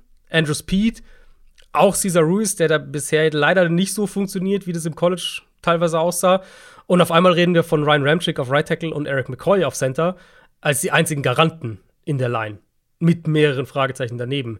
Wie gesagt, das kann sich positiv entwickeln. Vielleicht macht Cesar Ruiz jetzt einen Sprung. Ähm, vielleicht macht Penning einen großen Sprung. Aber ich könnte mir halt andersrum auch gedacht vorstellen, dass das eine Offensive Line wird, die zum ersten Mal seit Jahren der Saints Offense Probleme bereitet. Das ist natürlich ärgerlich für den Quarterback, der dahinter spielen muss. Was erwartest du von deinem Favorite, James Winston? Ich glaube, das ist, ich kann mir gut vorstellen, dass es wieder so ein bisschen äh, mehr Rollercoaster wird, ein bisschen mehr Achterbahn wird. Ach nee. Ähm, also letztes Jahr war, kam er ja rein und war ja auf einmal so dieser Game Manager. Bis, mhm. wann hat er sich verletzt? Woche sieben, glaube ich, Woche sieben, acht. War davor ja echt so relativ unspektakulär. Hier und da ein Big Play reingestreut. Mhm wenig Fehler gemacht, wirklich so eine, also sehr diszipliniert gespielt. Ich, ich erwarte jetzt keine offensiv, keine 180-Grad-Drehung, was, die, was offensives Scheme angeht. Also Pete Carmichael, der war seit 2006 unter Sean Payton in New Orleans. Also seit genauso lange wie Payton da war. Äh, als Quarterbacks-Coach, Passing-Game-Coach, Offensive Coordinator. Also viel mehr kannst du ja von einem spezifischen Coach kaum geprägt sein. Was ich mir vorstellen könnte, was das Taktische angeht, ist, dass wir weniger diese ausgeprägten Personell-Grouping-Vielfalt sehen, die die Offense unter Peyton ja schon immer geprägt hat, weil sie jetzt einfach drei gute Receiver haben und jetzt nicht unbedingt so die Tight-End-Tiefe, dass sie halt vielleicht doch eher ein klar 11-Personell-lastiges Team werden. Ich sehe aber schon auch eben die Gefahr, dass sie mehr auf den Quarterback einfach abladen müssen. Zum einen, weil du halt nicht mehr Sean Payton hast, der sehr viel da wegnehmen kann. Und zum anderen eben, weil du vielleicht den Ball nicht mehr ganz so gut läufst mit der Offensive Line und der Quarterback mehr unter Druck steht mit der Offensive Line und du mehr über deine Receiver auch kommen willst, wo du jetzt die Qualität auch hast, so dass ich denke, dass das auch wieder die Tür öffnen wird für, für James Winston. Für die High Games, wo er irgendwie vier Touchdowns hat und 400 Yards, mhm. aber auch halt die Spiele, wo er halt drei, vier Picks wirft. Ist halt die Frage, was dann am Ende rauskommt bei den Saints. Mhm. Also grundsätzlich bin ich optimistisch. Ich will aber nicht ausschließen, dass halt so ein Abgang wie Armstead oder generell die Probleme oder die Fragezeichen in der O-Line, dass das mehr Impact haben kann ähm, oder ja, die, die Offense dann doch gar nicht so gut aussehen lässt. Und halt, so einen Sean Payton ersetzt du nicht mal so eben. Ja. Auch wenn du lange mit ihm zusammengearbeitet hast. Und das haben die verbliebenen ähm, Koordinator ja schon gemacht. Und auch Dennis Allen natürlich. Aber trotzdem, Sean Payton war halt einfach ein herausragender Headcoach. Und ich glaube, das sind so zwei Namen, Armstead und Sean Payton, die den Optimismus ein bisschen schmälern. Aber ansonsten wüsste ich nicht, warum die Saints nicht besser sein sollten als letztes Jahr. Ob das dann letztendlich auch so viele Siege werden wie letztes Jahr, okay. Aber du hast mit James Winston einen besseren Quarterback als die zweite Saisonhälfte letztes Jahr. Du hast viel bessere Playmaker als letztes Jahr. Die Defense sollte nicht wirklich schlechter sein. Also dann weiß ich nicht. Ich, also ich, bin, ich bin bei neun oder zehn Siegen. Mhm, genau, da bin ich auch tatsächlich. Und das, das ist halt das Ding, zehn Siege in der NFC reicht wahrscheinlich für das letzte Wildcard-Ticket und neun halt nicht. Könnte ich mir ah, vorstellen. wird die Saints, glaube ich, aber auch werden lange da bleiben, außer, und das ist halt ähnlich, ähm, das ist grundsätzlich immer das Thema, wenn der Head Coach wechselt, auch wenn es ein funktionierendes System ist, wenn der Kapitän wechselt sozusagen an der Spitze des Schiffs, der Kapitän steht nie an der Spitze des Schiffs, ne?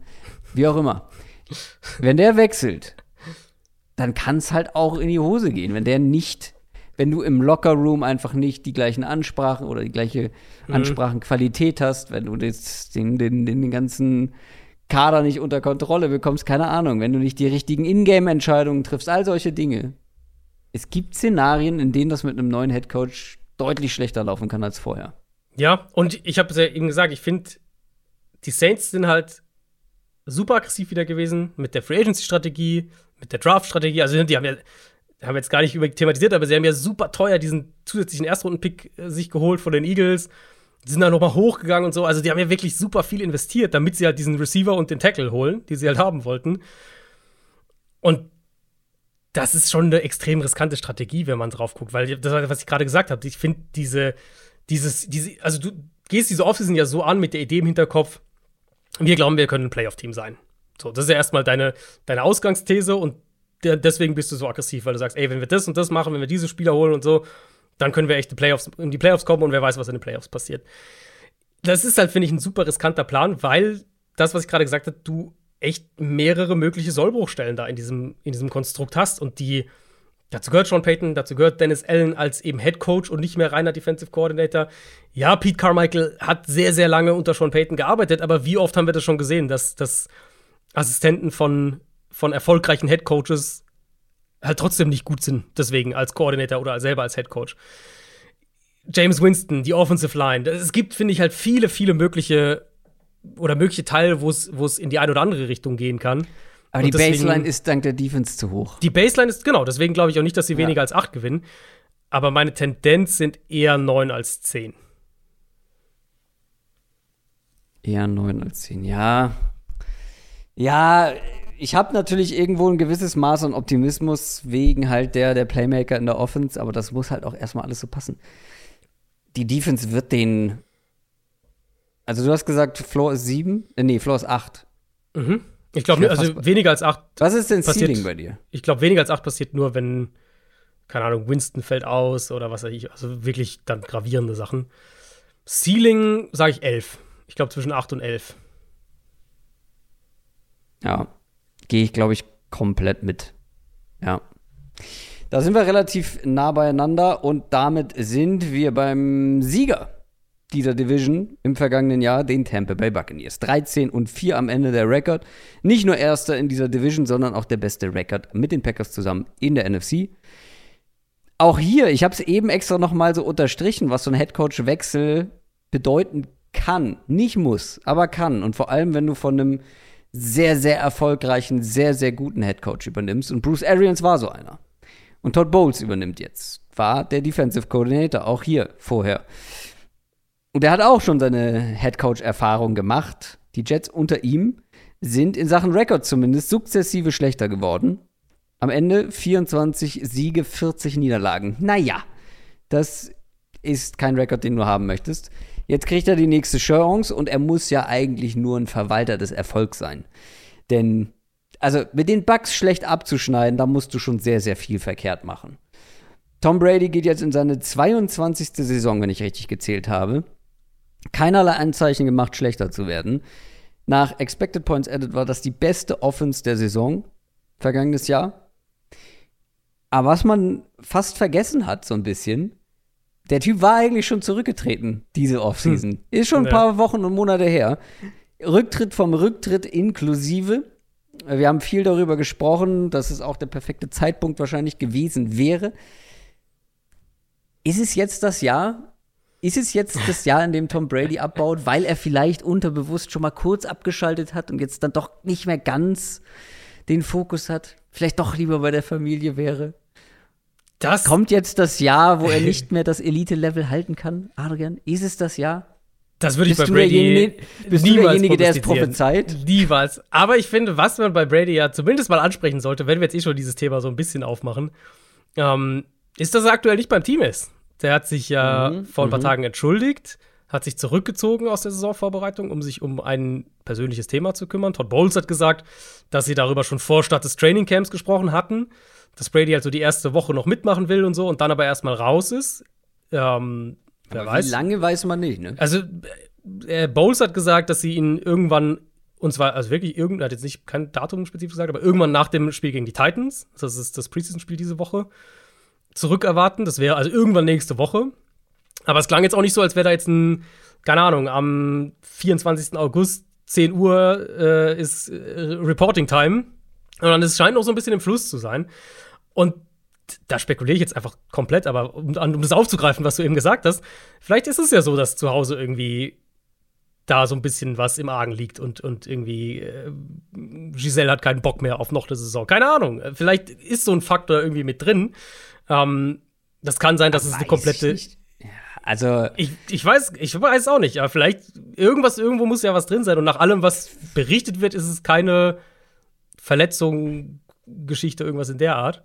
Nee, Ähm. aber es könnte ja auch einfach ein Todesfall in der engeren Familie sein, wo man sich jetzt um halt solche Dinge kümmern muss, oder? Also das wäre ja auch für mich ein sie Grund. Ich, wie gesagt, auch komplette Spekulation, aber das, das war das, wor- woran ich als erstes gedacht habe. Aber wenn Okay, sie da si- vor, also zwei Wochen vorher das geplant haben und oder zehn Tage vorher, ja gut. weiß ich nicht. Aber planst du zehn Tage vorher, okay, meine Frau macht in zehn Tagen. Äh, Nee, nee, aber es kann ja sein, dass er gesagt hat, ey, ich, ich, brauch- ich muss ein bisschen Family-Zeit rausnehmen und äh, würde gern eine Woche Trainingcamp raus sein. Keine Ahnung.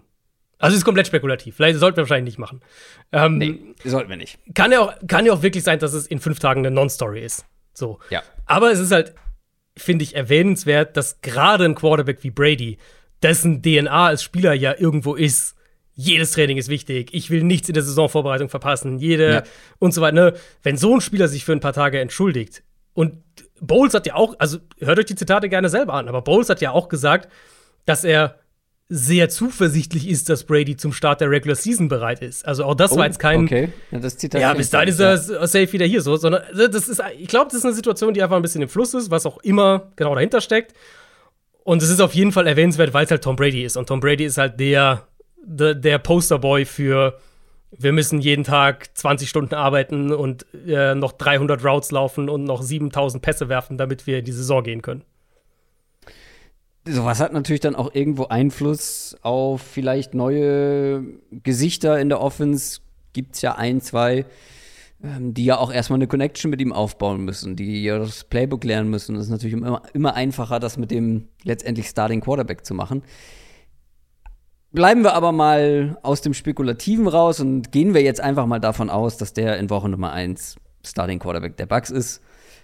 Was dagegen spricht, dass er jetzt plötzlich schlechter wird, ist natürlich die Situation um ihn herum, seine Waffen.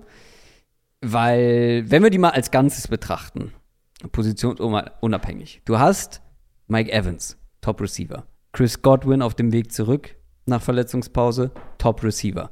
Russell Gage, der letztes Jahr eine gute Figur bei den Falcons gemacht hat als Nummer 1 Receiver, ist hier nur noch die Nummer 3, beziehungsweise vielleicht sogar nur die Nummer 4, weil du ja auch noch einen Julio Jones verpflichtet hast. Das ist jetzt nicht mehr der Julio Jones vergangener Tage, aber trotzdem als Nummer 3 oder Nummer 4 Receiver nimmt man den, glaube ich, immer noch gerne, wenn er fit ist. Gronkowski ist weg, okay. Da werden einfach mal 86 Targets in der Regular Season frei. Ähm, die werden, glaube ich, aufgeteilt, weil du hast noch einen Cameron Braid.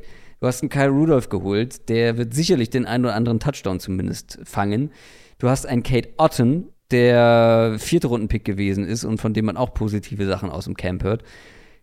Einer, der wahrscheinlich eine größere Rolle im Laufe der Saison spielen wird im Vergleich, ähm, ist Rashad White, der Running Back. Ich habe da auch noch mal auf meine Notizen geguckt. Den Weiß, mochtest du den auch sehr? Ich war wirklich. Ja, äh, ja wir waren beide sehr- sehr, hoch, ja. Wir waren beide sehr hoch bei Rashad White, weil für mich war der mehr Debo Samuel Verschnitt als ein Traylon Burks, der immer mit Debo Samuel verglichen wurde. Super Receiving Back gewesen, ähm, sehr smoother Spieler, ist nicht so der, der Home Run Hitter, wie es ein Ronald Jones war, den er ersetzt, aber vielleicht ist das der Third Down Back jetzt, der vielleicht dann nach dem Catch auch ein bisschen mehr anrichten kann, kann als ein Leonard Fournette. Also da ist so viel Qualität, individuelle Qualität und da würde ich mir gar nicht so viel Gedanken über irgendwie äh, den Abgang von Rob Gronkowski machen, weil die Qualität ist einfach enorm hoch in dieser Offense. Ja, ich weiß, du willst es nicht hören, aber White wird es nur, wenn er Pass protecten kann bis dahin. Da- Ich weiß, das ist unsexy wie noch was, aber Tom Brady Hat, hat steht Todd nicht auf Bowles dem nicht, Feld.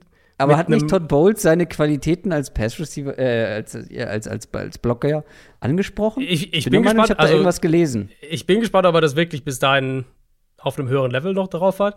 Also Tom Brady stellt sich nicht bei Dritter und Sechs neben einem Rookie Running Back, der nicht Pass protecten kann. Völlig Absolut, wurscht. So, das wird nicht zu. passieren. Deswegen, wenn er das nicht kann, steht da halt trotzdem Leonard Fournette. An sich hast du recht. Und bei Rashad White, also ich mochte den ja auch sehr. Und ich glaube auch, dass der als Receiving Back ähm, eine Rolle spielen kann, direkt in seiner Rookie-Saison. Ich erwarte generell, also sagen wir so, bei den, bei den Saints habe ich mehr Fragezeichen dahin, wie sich die Offense vielleicht verändern kann. Ähm, Ja, klar. Bei den Bucks, zum einen Byron Leftwich, der wurde ja von Arians jetzt schon seit Jahren als Playcaller aufgebaut. Und Ja. es ist halt immer noch Brady. Und natürlich hat der einen, großen Impact auf die Offense, ist ja völlig klar. Wo ich gespannt bin, ist eben mit diesem, so diesem leichten Shift, was jetzt die Qualität des Kaders angeht. Also du verlierst halt eine, eine Top-Tight-End. Ja, sie haben da immer noch Tiefe irgendwo. Aber parallel dazu, dass sie den Top-Tight-End verlieren, wurde ja Receiver 3 und 4 deutlich verbessert. Frage ich mich schon, ob sie vielleicht halt mehr noch mit den Receivern oder über die Receiver kommen wollen. Arians ist ja schon eigentlich immer ein Coach gewesen, der gerne mit, mit zwei und auch teilweise drei Titans auf dem Feld agiert. Jetzt ist er, also neben Gronk ja auch O.J. Howard weg. Und Stimmt, die beiden Receiver, die sie geholt haben, halt Russell Gage und, und Julio, das ist schon spannend, was du mit diesem Quartett dann machen kannst. Ich glaube, einerseits, völlig klar, einerseits wollten sie eine Situation, da haben wir, glaube ich, bei der, als die, als die Julio-Verpflichtung offiziell wurde auch gesagt, wollten sie eine Situation wie letztes Jahr verhindern, als Godwin und Antonio Brown auf einmal in den Playoffs nicht mehr zur Verfügung standen und das Team halt nicht tief genug war auf der Receiver-Position. Aber ich denke auch, dass sie mit Blick jetzt auf den Kader und, und die Skill-Position-Spieler ganz andere Möglichkeiten haben, was drei und, und vielleicht sogar vier Receiver-Sets angeht. Und ich bin schon gespannt, ob Leftwich und Brady sich da vielleicht ein bisschen in der Richtung noch ausprobieren. Ähm, und das wäre dann so ein, ein klarer Bruch mit dem, was Arians eigentlich gemacht hat. Aber ein paar Mal erwarte ich schon dieses Quartett Evans, Godwin, Gage und, und Julio Jones zusammen auf dem Feld. Also Rashad White in, der, in dem ersten Preseason-Game keinen einzigen Quarterback-Pressure zugelassen. Bei wie viel Pass-Blocking-Snaps? Einem. Einem! Das ist, das ist Top-Wert unter den Running Backs bei den Bucks. Äh, Kenyon Barner hatte zwei. Hat auch keinen Pressure zugelassen. Ja, du, also Ja. wenn er das kann, dann, wird er, dann hat er eine echte Chance, der Third Down Back zu werden. Aber Brady muss ihm halt vertrauen. Das ist, ich weiß, es klingt ultra äh, steinzeitmäßig, aber wenn Brady dem nicht vertraut, dann spielt er da nicht. Ja. Ich bin gespannt. Also Rashad White hat auf jeden Fall das Potenzial, ein Überraschungsspieler zu werden. Wir müssen auch hier natürlich auf die Offensive Line gucken, weil da gibt es durchaus ein paar Veränderungen. Also sehr viele Parallelen zu den Saints, wenn du mal auch hier drauf guckst, eine traditionell gute Line in den letzten Jahren. Mit Veränderungen, auch nicht unbedingt nur positiven. Also ein Ali Mapet hat aufgehört, darüber haben wir gesprochen. Alex Kapper ist weg. Mit Ryan Jensen im Center hat man eigentlich verlängert, ist jetzt aber verletzt raus die ganze Saison. Ein Robert Hainsey wird man wohl dahin stellen. Hat letztes Jahr ein paar Snaps gespielt. Wildcard, glaube ich, äh, muss man bilanzieren. Ähm, du hast einen Guard-Posten mit Jack Mason ersetzt. Brady und er kennen sich aus New England, ist einer der besten Guards der Liga. Ich glaube, das ist definitiv keine schlechte Veränderung. Aber der andere Guard-Posten, also neben dem Center-Posten, der eine Wildcard sein könnte, sein wird, der andere Guard-Posten, Aaron Stinney, hat sich nicht unbedingt empfohlen, wenn er auf dem Platz stand. Und man hat einen Second-Round-Pick in Luke Giddicke investiert. Ähm, pff, ja, was kann man über den sagen? Das ist ja wahrscheinlich, also dass ich vermute, dass er noch nicht bereit sein wird, um dieses Jahr zu starten. Oder das, äh, das würde mich zumindest wundern. Und das ist halt, da ist schon auch ein bisschen Potenzial da, dass das problematisch werden kann, finde ich. Mhm. Ähm, weil wir eben, also wenn wir, so dieses eine Thema mit Tom Brady war ja immer, über seine ganze Karriere, war ja immer Druck über die Mitte. Wenn du es halt schaffst, irgendwie ohne großartig zu blitzen, Druck über die Mitte zu kreieren, dann wirst du wahrscheinlich oder dann kannst du ihm Probleme bereiten. Und ich glaube, da ist halt die Ryan Jensen-Verletzung auch nochmal ein Punkt. Nicht unbedingt so sehr, was die, die, die reine Pass-Protection bei ihm selbst angeht. Ähm, zum einen Physis im Run-Game, die wird ihnen ein Stück weit abgehen ohne Jensen. Aber ich glaube halt auch so, dass das Thema Abstimmung, gucken, dass die Guards alles richtig machen und so, da wird er, glaube ich, echt fehlen. Weil das kannst du von Hainsey in, in einem Vorjahres-Drittrunden-Pick, der jetzt zum ersten Mal startet, kannst du es nicht wirklich erwarten. Ähm, ich denke, dass, dass Aaron Stinney starten wird. Gericki war halt, also das war halt ein Tackle im College, der, ähm, der ja auch viel über Athletik und so kam. Ich kann mir eigentlich nicht vorstellen, dass der schon bereit ist, Guard, äh, Starting Guard in der NFL zu spielen. Und wenn du dann halt wirklich also so oder so auf jeden Fall drei neue Starter hast in der Interior Line, die wahrscheinlich auf zwei Spots sehr unerfahren sind und wackeln könnten, das ist schon so, das, das willst du nicht mit Brady haben. Das ist eigentlich genau nee. das, das eine, was du nicht haben willst. Deswegen, ich könnte mir schon vorstellen, dass Tampa Bay da ähm, ein gutes Stück weit anfälliger sein wird als in den letzten beiden Jahren. Können die noch was machen? Ich, also natürlich kann bis Roster Cuts, da wird noch viel passieren, da kommt auch noch Qualität auf den Markt. Du könntest immer noch einen JC Tretter holen, theoretisch, mhm. aber Hainsey mögen sie ja anscheinend sehr, alles, was man hört. Das glaubt nicht, dass sie jetzt, dass sie einen alternativen Starting Center sich verpflichten. Ja, und dann wird sich diese Line halt einfach einspielen müssen. Mason ist natürlich ein Pfund, dass sie den auch sehr günstig aus New England geholt haben. Das ist ein absolutes Pfund für die.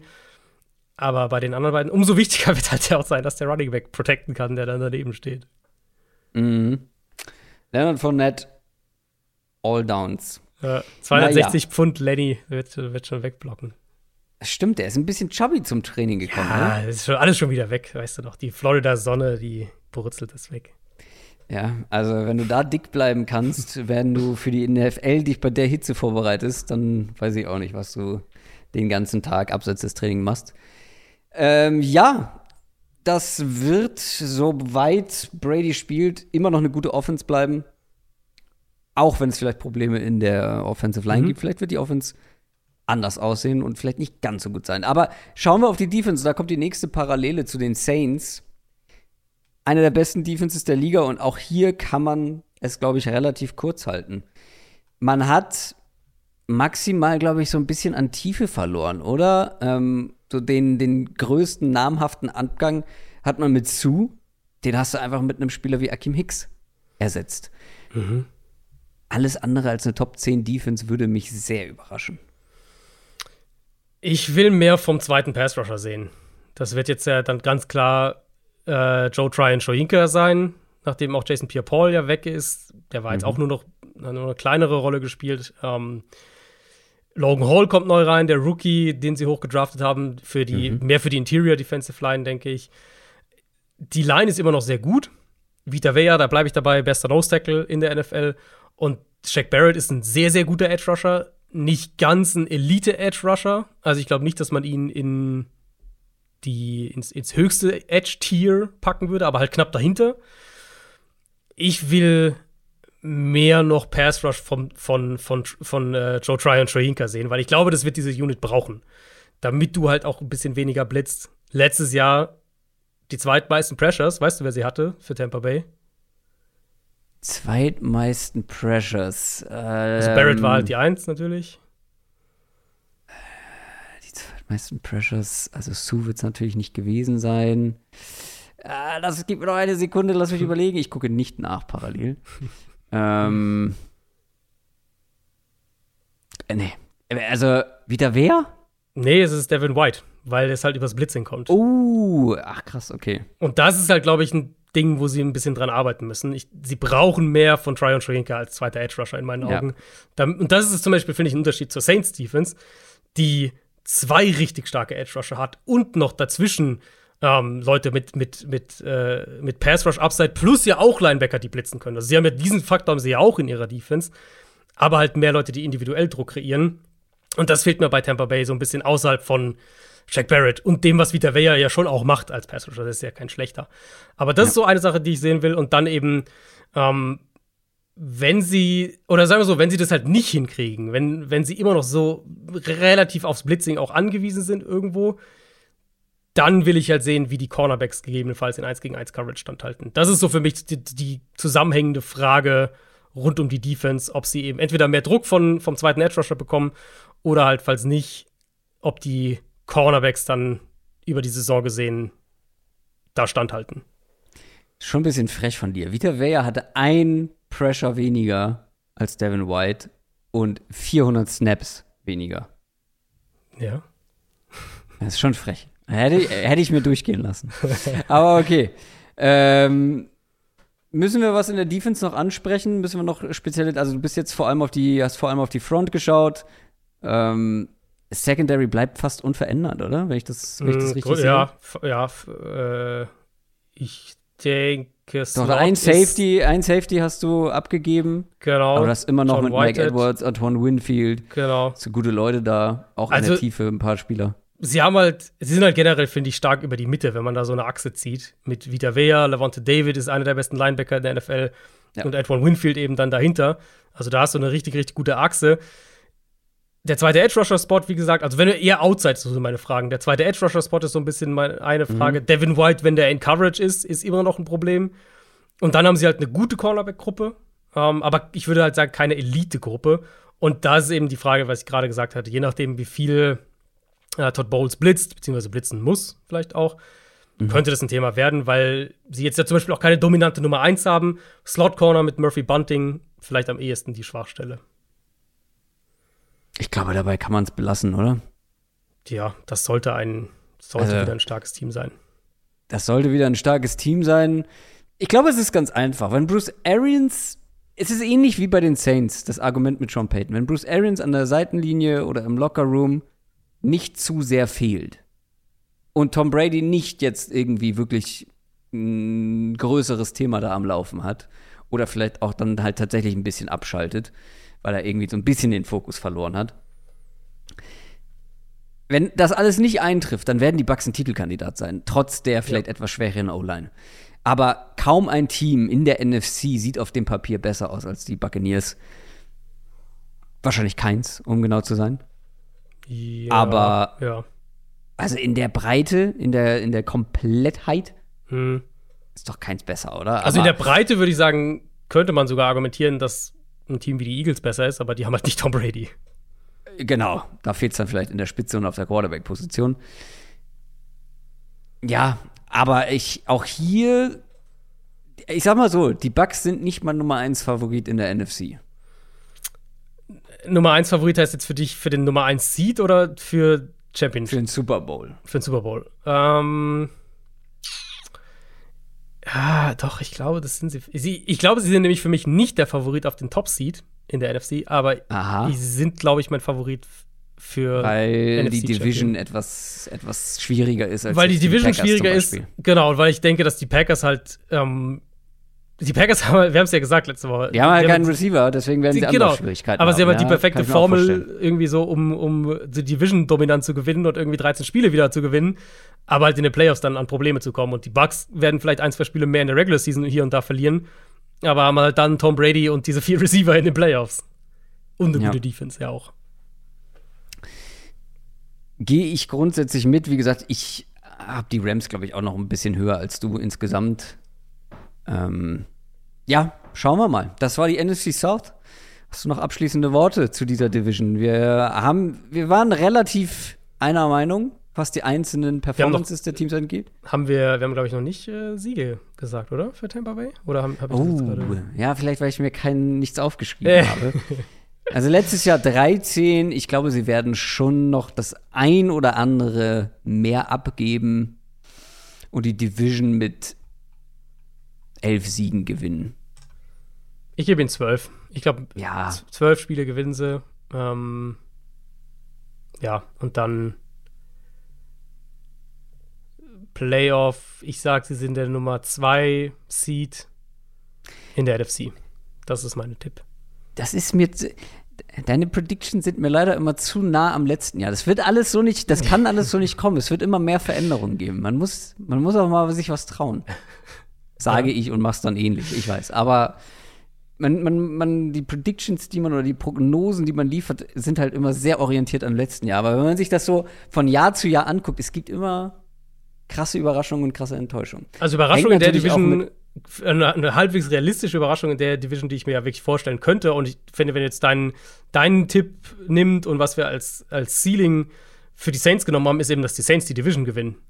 Die haben jetzt, die sahen ja. extrem gut ja. aus, immer gegen Tampa Bay, seit Brady da ist ja. eigentlich. Ähm, dank Sean Payton aber auch. Vielleicht? Auch, aber vor allem dank der Defense, muss man ehrlicherweise sagen. Ja, stimmt. Und wenn die es halt, sagen wir, sagen wir die schaffen es wirklich wieder, Tampa Bay zu sweepen, und gewinnen und, und beide gewinnen irgendwie elf Spiele und, und Saints hatten dann natürlich den direkten Vergleich. Das halte ich für eine, für zwar Überraschung, aber für im Rahmen des, was ich mir vorstellen kann. Ja, das wäre ein Schocker. Vielleicht haben wir da gerade eine kleine, einen kleinen Teaser auf unsere Prediction-Folge von mm. Adrian Franke gehört. Das soll es aber gewesen sein an dieser Stelle. Letzte Worte. Letzte Worte. Von dir? Äh, eine Division-Folge noch und dann ähm, haben wir natürlich unsere Prediction-Folge. Wir haben die beste Division fehlt noch. Die beste Division tatsächlich, die, die stärkste, ne? ja, die fehlt noch. Die kommt nächste Woche, die AFC West. Und dann haben wir natürlich unsere, unsere äh, Predictions noch, aber wir haben, wenn ich jetzt nicht völlig falsch im Kopf bin, sogar noch eine Folge dazwischen bis Saisonstart. Ähm, ich glaube, da haben wir auch ah, was ja. geplant. Muss ich da aber können wir uns was Schönes überlegen. Ja, genau, ja. Werden wir machen. Auf jeden Fall. Wir nähern uns der NFL-Saison 2022 und wir nähern uns dem Ende dieser Folge. Denkt dran, schaut auf unseren Twitter und schaut auf unseren Instagram-Account. Da wird die Auslosung, beziehungsweise die Verlosung, die Auslosung noch nicht, aber die Verlosung für unsere Fantasy Football Hörerliga stattfinden. Da könnt ihr euch bewerben. Und ansonsten kann ich noch auf irgendwas hinweisen? Schaut gerne im Shop vorbei, folgt uns überall da, wo es geht. Und dann wünsche ich euch eine schöne Woche. Wir hören uns nächsten, nächsten Donnerstag wieder mit der AFC West. Da freuen wir uns beide sehr drauf. Macht's gut. Ciao. Ciao, ciao.